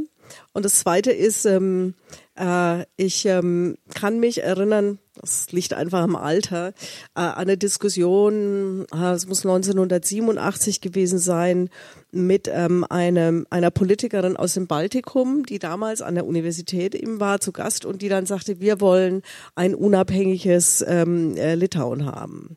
Und ich kann Ihnen sagen, dass damals die versammelte Weisheit, universitäre Weisheit, die alle dachten, diese, was erzählt denn diese Frau? Das ist doch völlig, das ist doch, kann doch, kann sich doch kein Mensch vorstellen. So, das heißt, ich habe gelernt, äh, äh, es gibt manchmal diese Sternstunden, wo sich Dinge ganz grundsätzlich eben ändern. Und ähm, deshalb äh, glaube ich, dass wir das einfach immer auch in unserem Handeln einbeziehen müssen und eigentlich immer so handeln sollten, als ob das eben dann auch morgen möglich ist. Anne? Ja, also ich kann mich ja an meine Vorrednerinnen nur anschließen und würde dem eigentlich nur noch hinzufügen, dass ich als jetzt das jüngste Mitglied hier oben auch glaube, dass es einfach einen Generationenwechsel geben wird und der sich hoffentlich auch in den Entscheidungen der Politikerinnen und äh, Fachreferentinnen niederschlägt und dass daraus resultiert auch einfach ein Umdenken geben wird und eben nicht mehr an diesen alten Doktrinen festgehalten wird, sondern eben diese sich verändernde Welt auch mit neuen Ansätzen gestaltet wird und dass es dann eben eine Welt ohne Atomwaffen geben wird. Vielen Dank.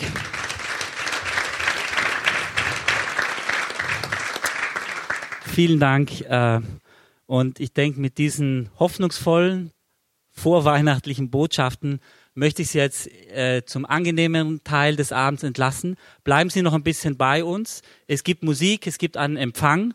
Und ich möchte mich bei Ihnen allen bedanken für Ihre Aufmerksamkeit, für Ihre Geduld. Ich möchte mich bei unseren Panelistinnen und Diskussionsteilnehmerinnen bedanken und sehr großer Dank an Stephanie Mendes Candido, die im Hintergrund das alles perfekt organisiert hat. Bleiben Sie bei uns, haben Sie Spaß und einen schönen Abend.